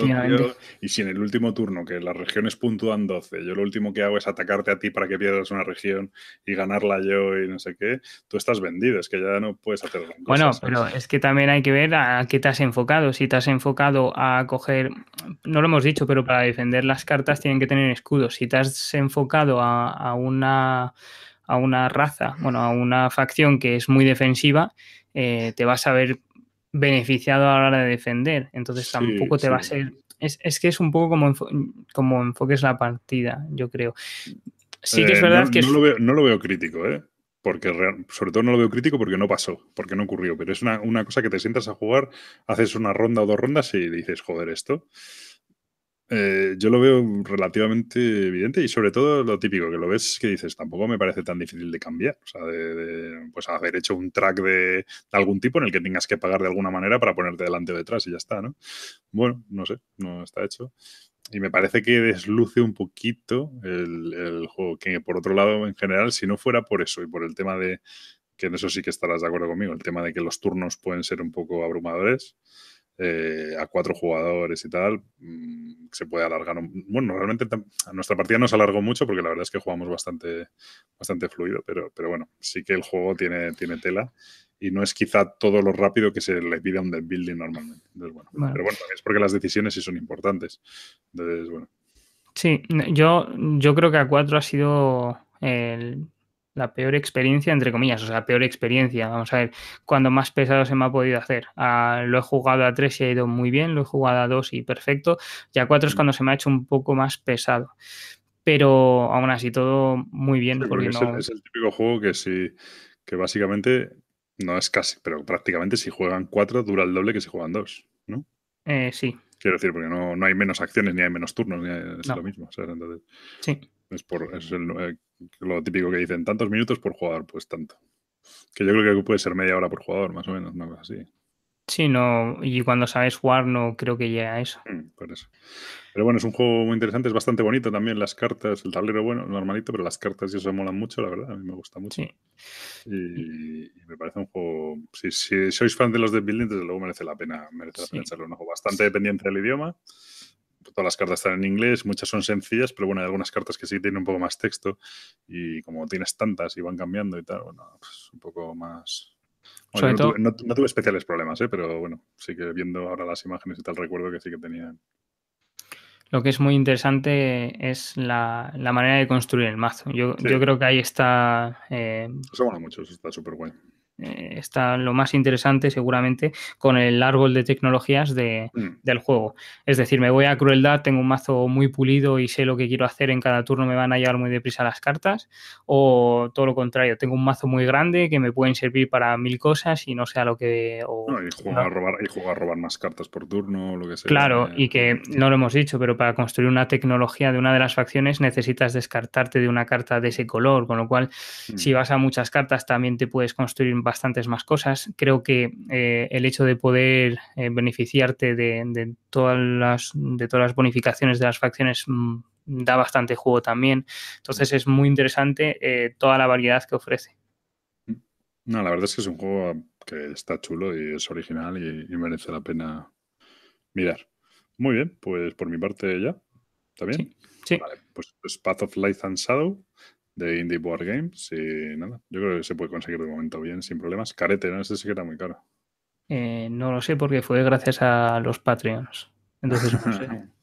Pero creo que andaba a los 70 euros o algo así, ¿eh? o sea, bastante locura. Pero bueno. Muy bien. Pues sí que viene bastantes componentes, sí que tiene bastante cosilla, pero bueno. Un poco, Claro. sí, bastante dado, ¿no? Y bastante Sí. casita y bastante carta y tal, pero bueno. Ah, el setup, el setup lo recuerdo bastante infernal, ¿no? Bueno, al principio sí. Sí, porque, bueno, sí. Hay mucho majito de cartas que tienes que separar y todo ese rollo Sí. Un poco rollo del setup, pero bueno. Bueno, pues Path of Light and, of Light and Shadow. Joder, macho, los, los, los títulos cada vez. Muy bien, pues vamos con el siguiente juego, que se trata de Role Player. Role Player es un juego 2016. eh, es- el diseñador es Keith Matejka y los artistas son John Ariosa y Luis Francisco. Eh, lo publica. A ver, no sé si este es el, el principal. Yo creo que el principal es eh, Thunder, Thunderworks Games, creo que es. Sí. Y en teoría lo iba a editar Ediciones Primigenio aquí en España. De hecho, todavía sale aquí en la BGG, pero ellos ya han confirmado que no se sabe muy bien por qué, que al final no lo publican. Supongo que, bueno, que no lo han visto claro o que temas de costes al final o lo que sea. Pues no lo publican. Una pena. Eh, vale, pues Roleplayer es un juego de. El, el Roleplayer es de estos juegos que cuando te enteras de qué va, dices, ostras, qué idea más rara y solo por la idea ya mola bastante, ¿no? Le pasa un poco como al Millennium Blades, aquel que, que hablábamos de, de que simulaba eh, un, entorno de juego de cartas competitivo donde tú comprabas sobres y abrías sobres y te tocaban cartas y cambiabas cartas, hacías colecciones y luego jugabas torneos y tal. Y era todo el metajuego de eso, ¿no? Bueno, pues Roleplayer intenta simular el metajuego de la creación de la ficha de un personaje durante una par- para una partida de juego de rol, pero no la partida de juego de rol en sí, sino solo la creación del personaje, ¿no? Entonces, en Roleplayer, bueno, nos van a asignar un- una raza, nos van a asignar una, una clase, es decir, un mago, un guerrero, un paladín o lo que sea. Nos van a asignar también un alineamiento, no un alineamiento, un... no sé cómo le llama, bueno, como una especie de... Sí, bueno, es como... No sé, bueno, Sí, no sé. es. No es, o sea, es el alineamiento, es... Sí, los alineamientos. Sí. Eh, la raza, la clase, el alineamiento y luego también una especie de... no sé cómo le llama cada cosa de esto, es que tiene... El trasfondo, ¿no? El trasfondo, eso es el trasfondo. Y más que el alineamiento lo podríamos llamar como una reputación o algo así, ¿no? Porque, por ejemplo, un ejemplo de eso es el buscador de la verdad o el elegido o alguna cosa de estas, ¿no? Bueno, ese, tip- ese son una serie de, de cosas que nos asignan, ¿no? Pero en el fondo, Roleplayer, con todo este Chrome que, Chrome que lleva, eh, realmente lo, es un juego de gestión de dados. del- bueno, pues tenemos eh, nosotros lo que tenemos delante es una ficha de personaje. Esa ficha de personaje tiene unos atributos, los típicos atributos de fuerza, de agilidad, inteligencia, los típicos atributos de una partida de rol. Y en esos atributos hay un, es una matriz de dados y cada atributo tiene como tres filas, o sea, como tres, tres huecos para colocar tres dados, ¿no? Entonces, eh, ¿qué pasa? Mm, Los atributos, por ejemplo, cuando tú coges tú, eres una un guerrero, te dice, bueno, pues al final de la partida tienes que intentar que tu atributo de fuerza quede, la suma de los dados que hay en tu atributo de fuerza, quede en un valor entre 15 y 16, por ejemplo. Sin embargo, en inteligencia, como eres un guerrero, pues con que tengas más de 14 es suficiente. Y en carisma, pues tienes que tener más de 17. Entonces tú colocando los dados, que ahora vemos un poco cómo va, pues tienes que conseguir que esos dados sumen tanto como eso.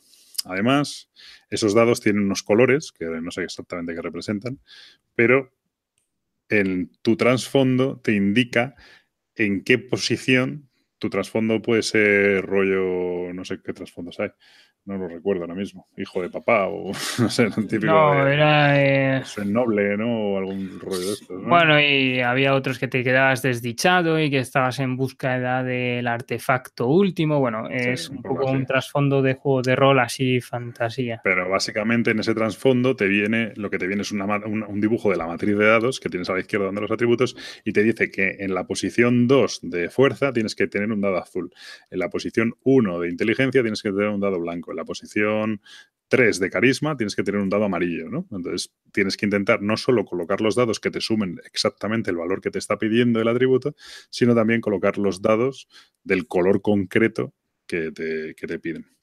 Además de todo esto, eh, el tema de la... Bueno, pues el tema de la de esa característica que tienes, pues es que no sé cómo llamarlo, de ese alineamiento, ese tipo de, reputación que tienes, eh, bueno, pues ahí te, dice, pues si eres un buscador de la verdad, pues tienes que, intentar que tu alineamiento acabe en, bueno legal, ¿no?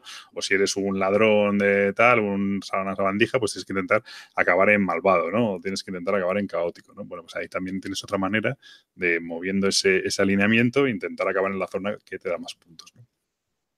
Aparte de eso, eh, después hay una ronda de compra, que ahora explico un poco cómo va, pero en esa ronda de compra vamos a poder comprar skills, es decir, habilidades, vamos a poder comprar atributos, no son atributos, traits, eh, rasgos. Rasgos. Sí, rasgos. Y vamos a poder comprar equipamiento, ¿no? Y esos, ese, bueno, pues las habilidades te dan posible, bueno, pues son habilidades, básicamente, puedes usarlas una vez por turno y te permite manipular un dado, te permite resetear la compra, cambiar el orden de los dados, cambiar el valor de un dado, cosas de esas. Los, los rasgos te van a dar, creo que todos te dan puntos al final de la partida, ¿no? Si no me equivoco. Sí, sí. Eh, eh, sí, los rasgos sí. Bueno, no, no, son solo puntos, ¿no? Porque hay algunos que te da. O sí, son puntos, son puntos. Eh, bueno, pues te da puntos por cada dado amarillo que tengas, o te da puntos por cada pareja de tal, o, si un atributo queda por debajo de 8, pues te da X puntos, ¿no? Son maneras de que te den puntos directamente. Y luego los, los objetos, pues es igual. Hay una especie de set collection en el que si consigues todos los, todas las piezas de un tipo de armadura, pues te va dando puntos exponenciales y tal. Hay otros que son armas o son, pues yo qué sé, o, o Sí, hay armas o hay pociones o hay historias así que en función, pues tienen habilidades básicamente que te permite cambiar los dados o te permite que tus dados amarillos sumen más o ese tipo de cosas. Entonces, todo es un chocho tremendo para intentar cuadrar todo a la vez y conseguir hacer el personaje más ajustado posible. La mecánica del juego en sí realmente es un... Al principio del juego se saca un dado más que jugadores, creo que es. Se tiran y se colocan de menor a mayor. Y en orden de turno, que va variando el orden de turno. ¿Va variando? Sí, va variando el orden de turno. Sí, eh, el orden de turno, pues tiene que, tienes que elegir un dado. ¿Qué pasa? El, si coges un dado del primer dado, va a tener un valor muy bajo, pero luego en la fase de compra vas a ser el primero en comprar, porque también se sacan tantas cartas a la, venta como el número de dados que hay. Entonces, ponte que yo cojo el número uno, el dado número uno, pues voy a tener un valor muy bajo, probablemente un 1, un 2, lo normal es que te interesen valores altos, pero luego voy a ser el primero que va a poder comprar una de esas cartas. ¿no? Bueno, después de elegir un dado, lo coloco en uno de mis atributos. ¿Qué pasa? Que cada atributo que colocas tiene, desata una habilidad. Cuando colocas un dado en un atributo, puedes ejecutar la habilidad de ese atributo. Por ejemplo, los de fuerza te permiten voltear un dado, de manera que un 2, por ejemplo, lo conviertes en un 5, un 1 lo conviertes en un 6. ¿no? Destreza te permite intercambiar dos dados de sitio que ya tienes colocados, con lo cual a lo mejor te permite cuadrar una cifra que tienes que conseguir o intentar cuadrar la posición de un dado azul que no necesitas colocar en carisma porque te lo está pidiendo tu, tu rasgo. ¿no? Pues constitución te permite sumar o restar valor a un dado, inteligencia te permite volver a lanzar un dado, la sabiduría te permite cambiar tu alineamiento y el carisma te permite comprar más barato, básicamente. Entonces, no solo es el dado que eliges con el valor que tiene, sino también dónde lo colocas para ver las habilidades que desatas de intercambiar los dados. Bueno, como decía, después de eso, de colocar ese dado, cuando todo el mundo ha comprado dado, hay una fase de compra, cada uno compra un objeto Puedes elegir comprar o no, si no compras, pues descartas uno y robas más dinero. Y siguiente ronda, se vuelve a jugar otra ronda, se vuelven a sacar dados, así hasta que todo el mundo rellenas, el número de rondas iguales para todos, cuando rellenas toda tu matriz de dados, que al final, si no me equivoco, son 3 por 6, 18, pero sueles empezar con 6 o 7 dados en función del número de jugadores. O sea que en el fondo son nada, 12 rondas, 10 rondas, una cosa así. Cuando todo el mundo ha terminado la matriz de dados, se cuentan puntos cuentas si has conseguido completar el valor que te piden en tus atributos, cuentas también si has conseguido colocar el color de los dados en cada uno de los puntos que te pide tu, tu trasfondo, miras tu alineamiento si cumple con lo que debería y miras los puntos que te dan pues tus objetos, tus trades y todo esto. Entonces es como todo un, todo un revolutum tremendo de intentar cuadrar al máximo posible, intentar optimizar al máximo posible tus acciones y tus dados para intentar conseguir el máximo de puntos posibles más o menos explicado? Yo creo que sí, ¿no? Sí, más o menos sí. No tiene mucho misterio el juego, se explica más en nada. se explica en absolutamente nada. Se entiende súper fácil, pero te pones a jugar y te, te, quema el cerebro allí intentando tal. Luego de repente, claro, porque tú sumas tus valores de tus dados, pero luego resulta que te has comprado un objeto que da más uno a todos los dados de tu color y entonces eh, te vuelves loco porque tienes que acordarte de que, ah, no, en este tengo un más uno, pero mi raza me da menos dos, entonces sumo 14 y debería sumar 15, necesito cambiar este dado y darle la vuelta, pero si cambio, si hago eso, entonces no puedo hacer esto otro, bueno, todo ese tipo de, es un, es un lío bastante tal. Y pero dicho esto, que suena como muy abstracto, como muy tal, la verdad es que a mí el tema del juego como que sí te metes y sí que al final te da una sensación de que te haces tu persona, que es una chorrada, pero tiene como su gracia, como que te encariñas un poquito del personaje, ¿no? Cómo se va construyendo y cómo de repente ahora tienes un arco y ahora eh, consigues una nueva habilidad y no sé qué. A mí la verdad es que eso sí me, sí me mete en el tema, pero bueno, también una vez más es en este tipo de cosas yo soy público fácil. Y bueno, no sé, ¿de tú qué opinas? Eh, bueno, tiene muchísimas cosas y la verdad es que está muy bien mm, pulido, ¿vale? Porque mm, todo tiene, todo tiene un poco de sentido. Mm. Eh, vamos a jugar pocas rondas porque al final eh, parece que, hay un montón de rondas y no da tiempo para todo.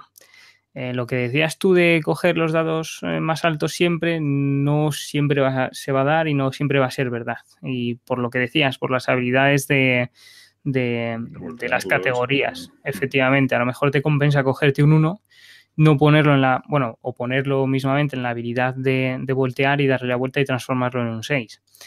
Eh, la historia es que, claro, lo de voltearlo como mucho lo vas a poder hacer tres veces durante la partida porque tienes tres huecos, a menos que consigas una habilidad que te permita hacerlo más veces. Claro.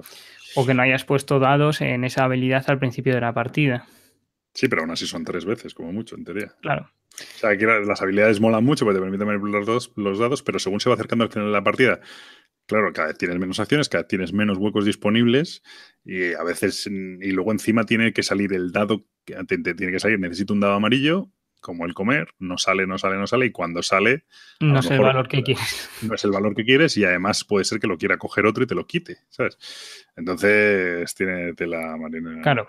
Además de todo esto, hay que andar pendiente de un montón de cosas. Que si tu alineamiento, que si las cartas de, armadura que van saliendo, que esas te dan un montón de puntuación si tienes un set completo. De hecho, no, he dicho que cuando activas las habilidades mueves tu alineamiento. Es decir, ponte que eres un, eres un ladrón, pero tu habilidad es una habilidad de, pues yo qué sé, de paladín, ¿no? De salvar a la gente. Entonces, cada vez que haces tu habilidad, lo que haces es mover tu alineamiento hacia bueno y realmente tendrías que moverlo hacia malo si quieres completar tu, tu, sino, ¿no? Tu destino. Entonces, bueno, pues eso hace que, también no sea tan sencillo, ¿no?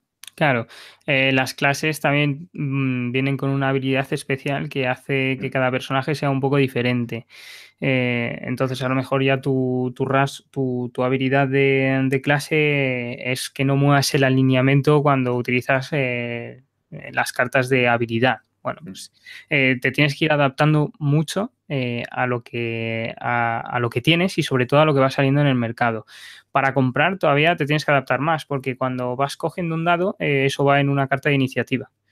Entonces, las cartas de iniciativa van numeradas del 1 al, dependiendo del número de jugadores, y si coges el dado más alto, normalmente te llevas la carta de iniciativa más baja, con lo cual vas a comprar el último.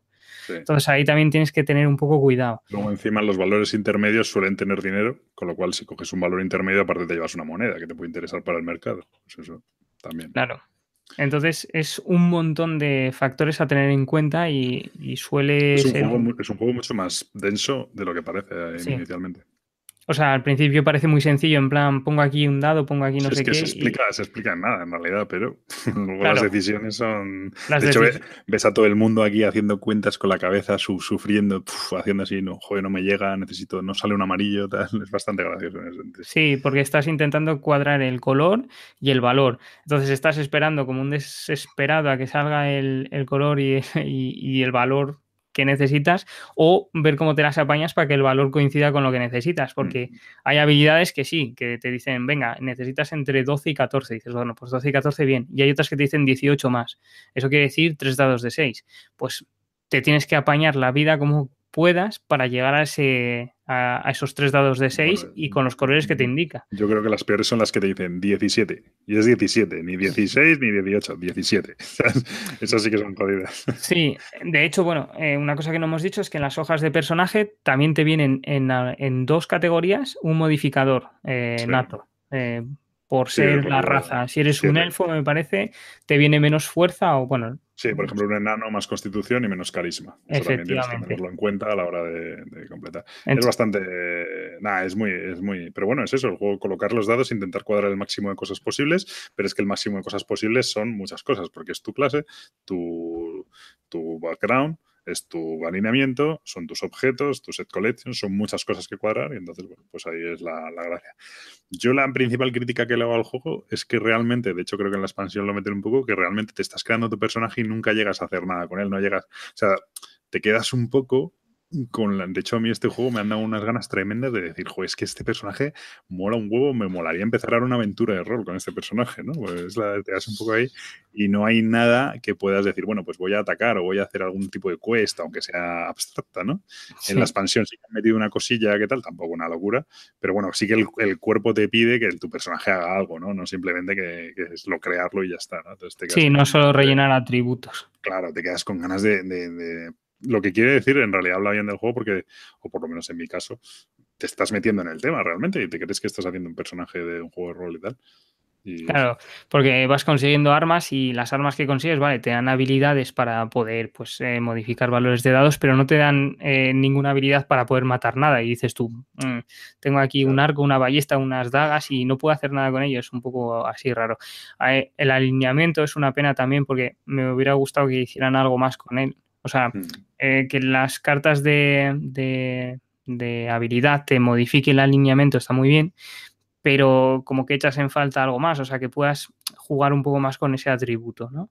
Mm. Es un poco, sí, lo subes, lo bajas, eh, vas a la izquierda, a la derecha y tienes que intentar acabar donde te da puntos, pero no sé, es como si quisieras eh, poder hacer algo más con eso.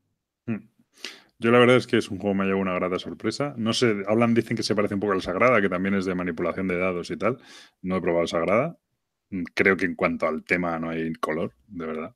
También digo que. Pablo, hacer vidrieras, por favor. Creo que es cierto que no es, es un juego de manipulación de dados y el tema es que dirías es lo de menos, pero a mí por lo que sea en este juego como que sí, me meto en el tema y me gusta y me mola un montón. Hombre, es que, es que llegar a... No, no, sé si tú en esa grada, mira, esta es una foto de mi vidriera, ¿no? No, pero hombre, aquí decir, venga, tengo que llegar a 18 de constitución, estoy creando una bestia, en plan, lo rompe todo. No haces nada con él, pero ahí está y ahí rompe... Pues este, es, este, es, mi monje enano que, es, eh, que le gustan los tumores multos y encima es protector y aquí tiene sus habilidades, No sé, eso mola un montón. Entonces la foto y al final hay como una historia de tu personaje, ¿no? Y eso mola bastante. Y no sé, a mí me parece un juego bastante, bastante, bastante chulo. Yo, la verdad, fue una compra así bastante a ciegas, pero estoy muy contento ya he jugado. Además, las partidas, una hora como mucho, yo creo, una cosa así. Van muy deprisa porque una vez que coges el dado, lo que te puede ocurrir es que no sabes dónde ponerlo y no sabes qué habilidad vas a hacer, pero eso le va a pasar al resto en la mesa. Entonces.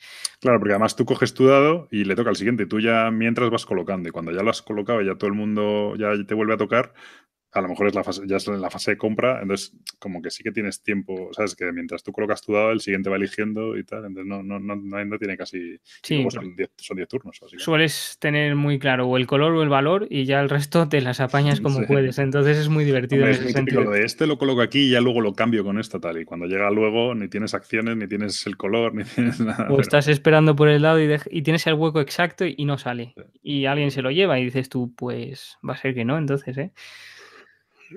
Bueno, pues esto es el, el role player. Yo la verdad es que me parece un juego digno de echarle un ojo y tal. Cadete, ¿no? Que anda a los 50 y algo. Aunque bueno, no es, no es una barbaridad, pero trae mucho dado, trae, las cartas son de buena calidad, los componentes están bien. Pero bueno, las ilustraciones de las cartas y tal molan bastante. Quizá la ilustración de la portada sea lo más feo. Pero, pero bueno, por lo demás, eso. Y me parece un juego interesante. A ver si, si si saca la expansión, si se puede conseguir y tal, porque lo de poder hacer algo más con el personaje como que llama. De hecho, es que este juego yo lo he dicho que, que dan ganas de que alguien sacara un conversor de personaje de esto a personaje de Dungeons and Dragons, ¿no? Y que tú pudieras, según lo que salga de ahí, meterlo en Dungeons and Dragons y poder jugar ya con él, ¿sabes? Porque la verdad es que mola, mola bastante. Efectivamente, pero ¿qué harías con el equipamiento? En plan, llevas ahí el set completo de los brazares rúnicos y qué. Los, tendrá una transformación a lo que sea, yo qué sé. Oye, si lo has hecho bien, empiezas con un personaje mejor. Si lo has hecho mal, eres un, eres un mierda, pues ya está. Haberlo hecho mejor. Ya, pero se supone que cuando juegas a rol no vas a competir con el resto de compañeros y aquí sí. Eso, Entonces, serás, eso serás tú, macho. vamos a ver, tú. No, no, no, no puede ser. Muy bien, bueno, pues esto es role player y nada, Perfecto, nada más. Y bueno, le damos al último, lo que pasa es que eso solo has, solo has jugado tú. No, hombre, lo dejamos para el siguiente, que así hay más aliciente. Bueno, pues, pues así lo puedo jugar yo también. Ese, lo, bueno, pues no lo decimos así. Sí, dilo si quieres, sí, no hay problema. ¿Es CIV o cómo es? CIV. Sí, CIV, sí. Carta Impera Victoria. Eso es, que, que es un juego en realidad es muy ligerito, ¿no?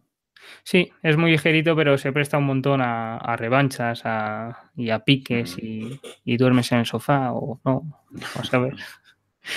Muy bien, pues a ver si lo puedo jugar y lo, y lo comentamos. Pues nada, vamos como siempre con el follow y unfollow. Me parece bien.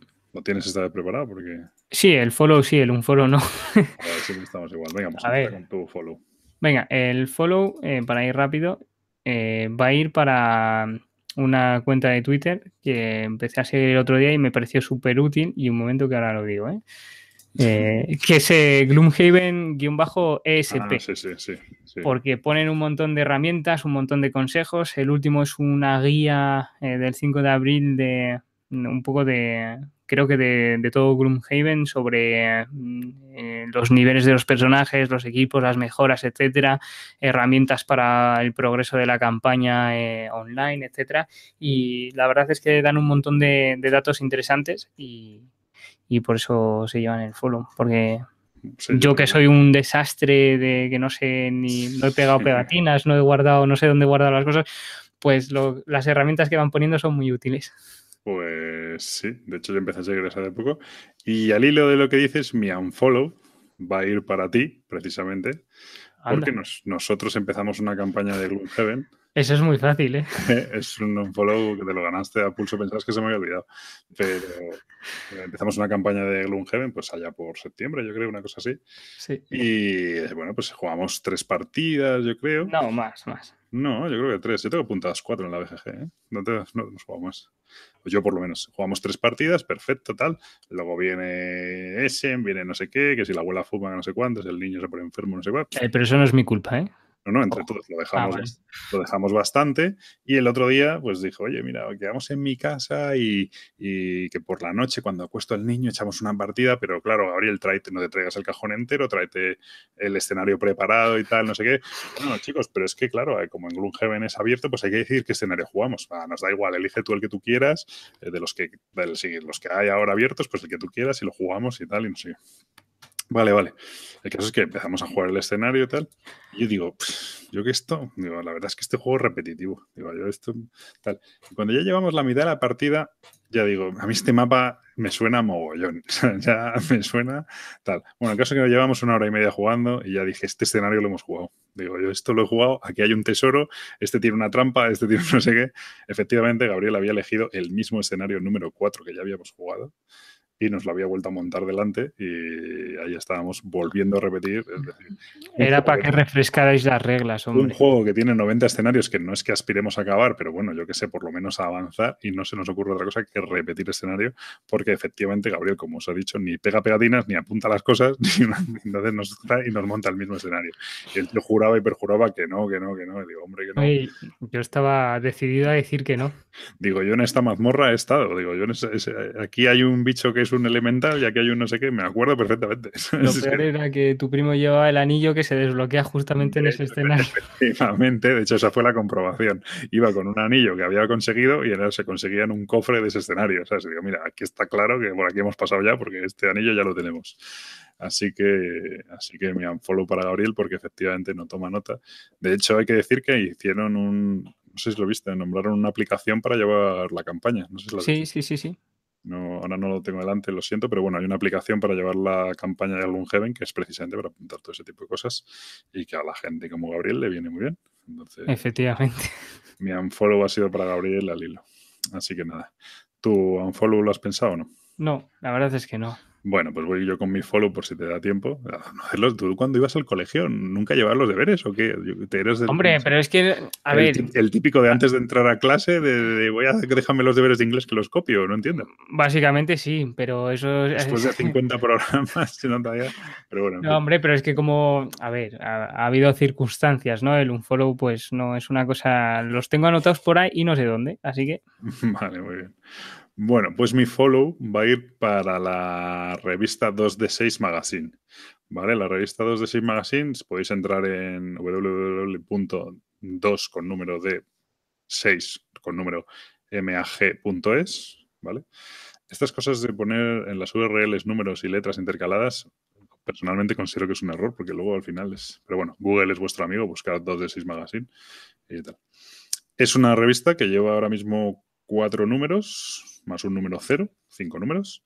Y es una revista dedicada a los juegos de mesa, totalmente en español. No sé quiénes son los que están detrás, sinceramente.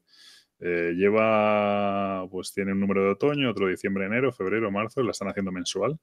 Y me parece un, me parece súper chula. O sea, te la bajas, por supuesto es gratuita, te la bajas en PDF, tiene una serie de artículos y, tal. No he leído tampoco grande en profundidad, no me, o sea, sí me he leído algún artículo y tal, no me, no me las he leído de arriba abajo, pero la he descubierto hace poco. Pero me parece una iniciativa muy chula, me parece que tiene un curro tremendo y me parece lo típico para llevar descargado en el iPad o donde sea y el día que vas a hacer un viaje tenerlas ahí y echar un vistazo. Y a mí me parece que tiene un mérito alucinante hoy en día, de hecho, lo hablaba con Gabriel y me decía que la única pena que tiene es no, tenerla en papel, ¿no? Que no poder tenerla en papel. Quiero decir que en el último número comentan que han hecho como una versión en papel, es decir, como una versión para imprimir, pero que es solo como un tríptico, como que son como para doblar una cuatro, pues, imprimirlo por las caras y doblarlo por la mitad, como una especie de resumen. Yo creo que es a modo de flyer o algo así, como modo para poder pues, llevar a las, a las, a las, a las joder, ¿cómo se dice? A, los eventos y tal, y tener ahí un taquito y que la gente lo pueda ver como modo de publicidad y tal. La verdad es que la revista tiene, pues no sé si la última tiene como 70 páginas o algo así, o que imprimir eso es una locura. Y creo que no sería rentable, ¿no? Para ellos imprimirlo pero me parece un sub, me parece, vamos, que podéis echarle un ojo porque si os mola el rollo y tal, y tenerlas ahí porque en un momento ah, pues en el metro o lo que sea, o en un avión queréis ir leyendo algo. Y luego ya la calidad de los artículos, pues dependerá un poco de, de quién lo escriba en ese momento y de que os guste el juego, de qué tal, como todo en la vida, ¿no? Pero bueno, vienen noticias, vienen tal, es una revista mensual y, y muy chulo, ¿no? Volver a leer este formato revista de la afición que nos gusta, para mí muy, muy recomendable. Dos de seis magazine, a ver si dura mucho, porque la verdad es que tiene mucho trabajo. No sé yo, estas cosas a mí me dan un miedo porque, porque hay una fuerza de voluntad para seguir haciendo esto mucho tiempo. Hombre, sí. Mm, sobre todo si al, no, al ser formato digital, no sé si tendrán algún tipo de remuneración por hacerlo. Entonces, tienen, eh, tienen algunas zonas de publicidad de, algún juego, de alguna marca, de alguna historia. No sé lo que cobrarán por eso y tal, si les compensa, tal. Esperemos que sí. Y bueno, yo la verdad es que es muy recomendable. ¿eh?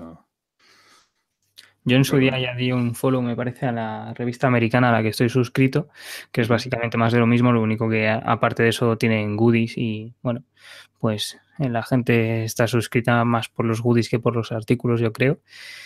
y, son todo este tipo de, iniciativas son muy, muy interesantes porque es otra manera de enfocarlo y a mí ya te digo, la, la pena es que no tenga un formato papel donde, donde poder suscribirme, incluso recibirlo y leerlo Ah, en otro soporte que no sea en el móvil. ¿eh? yo creo que eso es muy difícil de mantener, ¿eh? porque que la gente, conseguir un volumen crítico de gente que se apunte y que se mantiene y tal, no sé, a lo mejor con mucho tiempo, cuando ya tienes cierta fama y tal todavía, pero, pero si no. También yo estas cosas, yo creo que hay servicios de imprenta en los que tú te subes a... ¿No? Eso se me suena.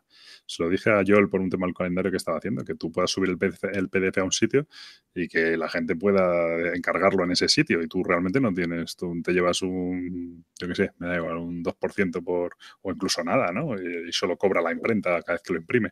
Un print on demand, básicamente. ¿sabes? Es más caro que comprar la revista Suel, sabes que imprimir 2.000 números y cada uno se los compra, pero, pero por otro lado el riesgo es mucho menor y el riesgo lo asume solo el que quien quiere lo compra y quien no, no. ¿no? Yo creo que eso lo he visto, yo que hay algún sitio de estos de... Lo vi para libros, yo creo. Lulu puede ser o algo así, o... Bueno, no sé, estamos desvariando. Mm, pero bueno, muy bien. Estoy dándote margen para Tom Follow, que no has conseguido, sí. No, no, no, la verdad es que no.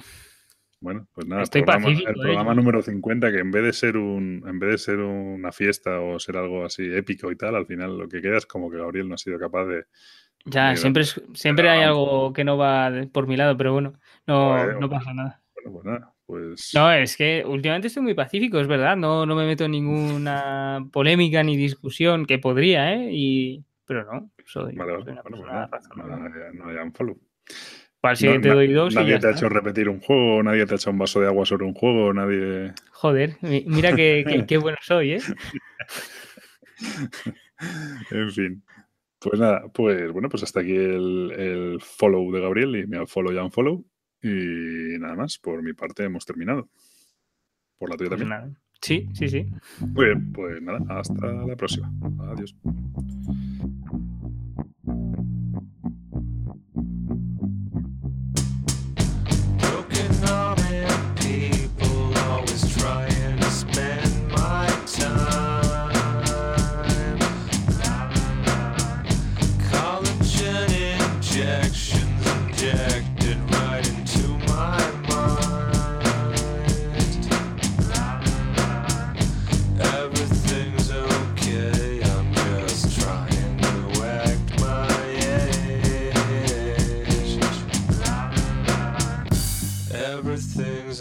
Yeah.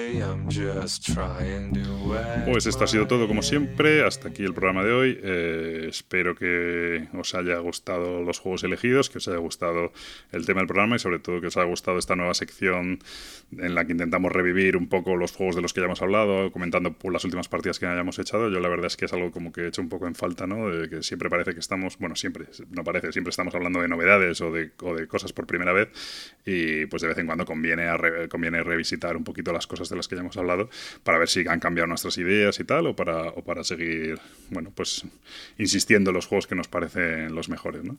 Sin más, hasta aquí hemos llegado y espero que, a ver si, como siempre, prometemos volver pronto, pero bueno, tardaremos mucho. Pero, como siempre, hasta aquí. Hasta luego.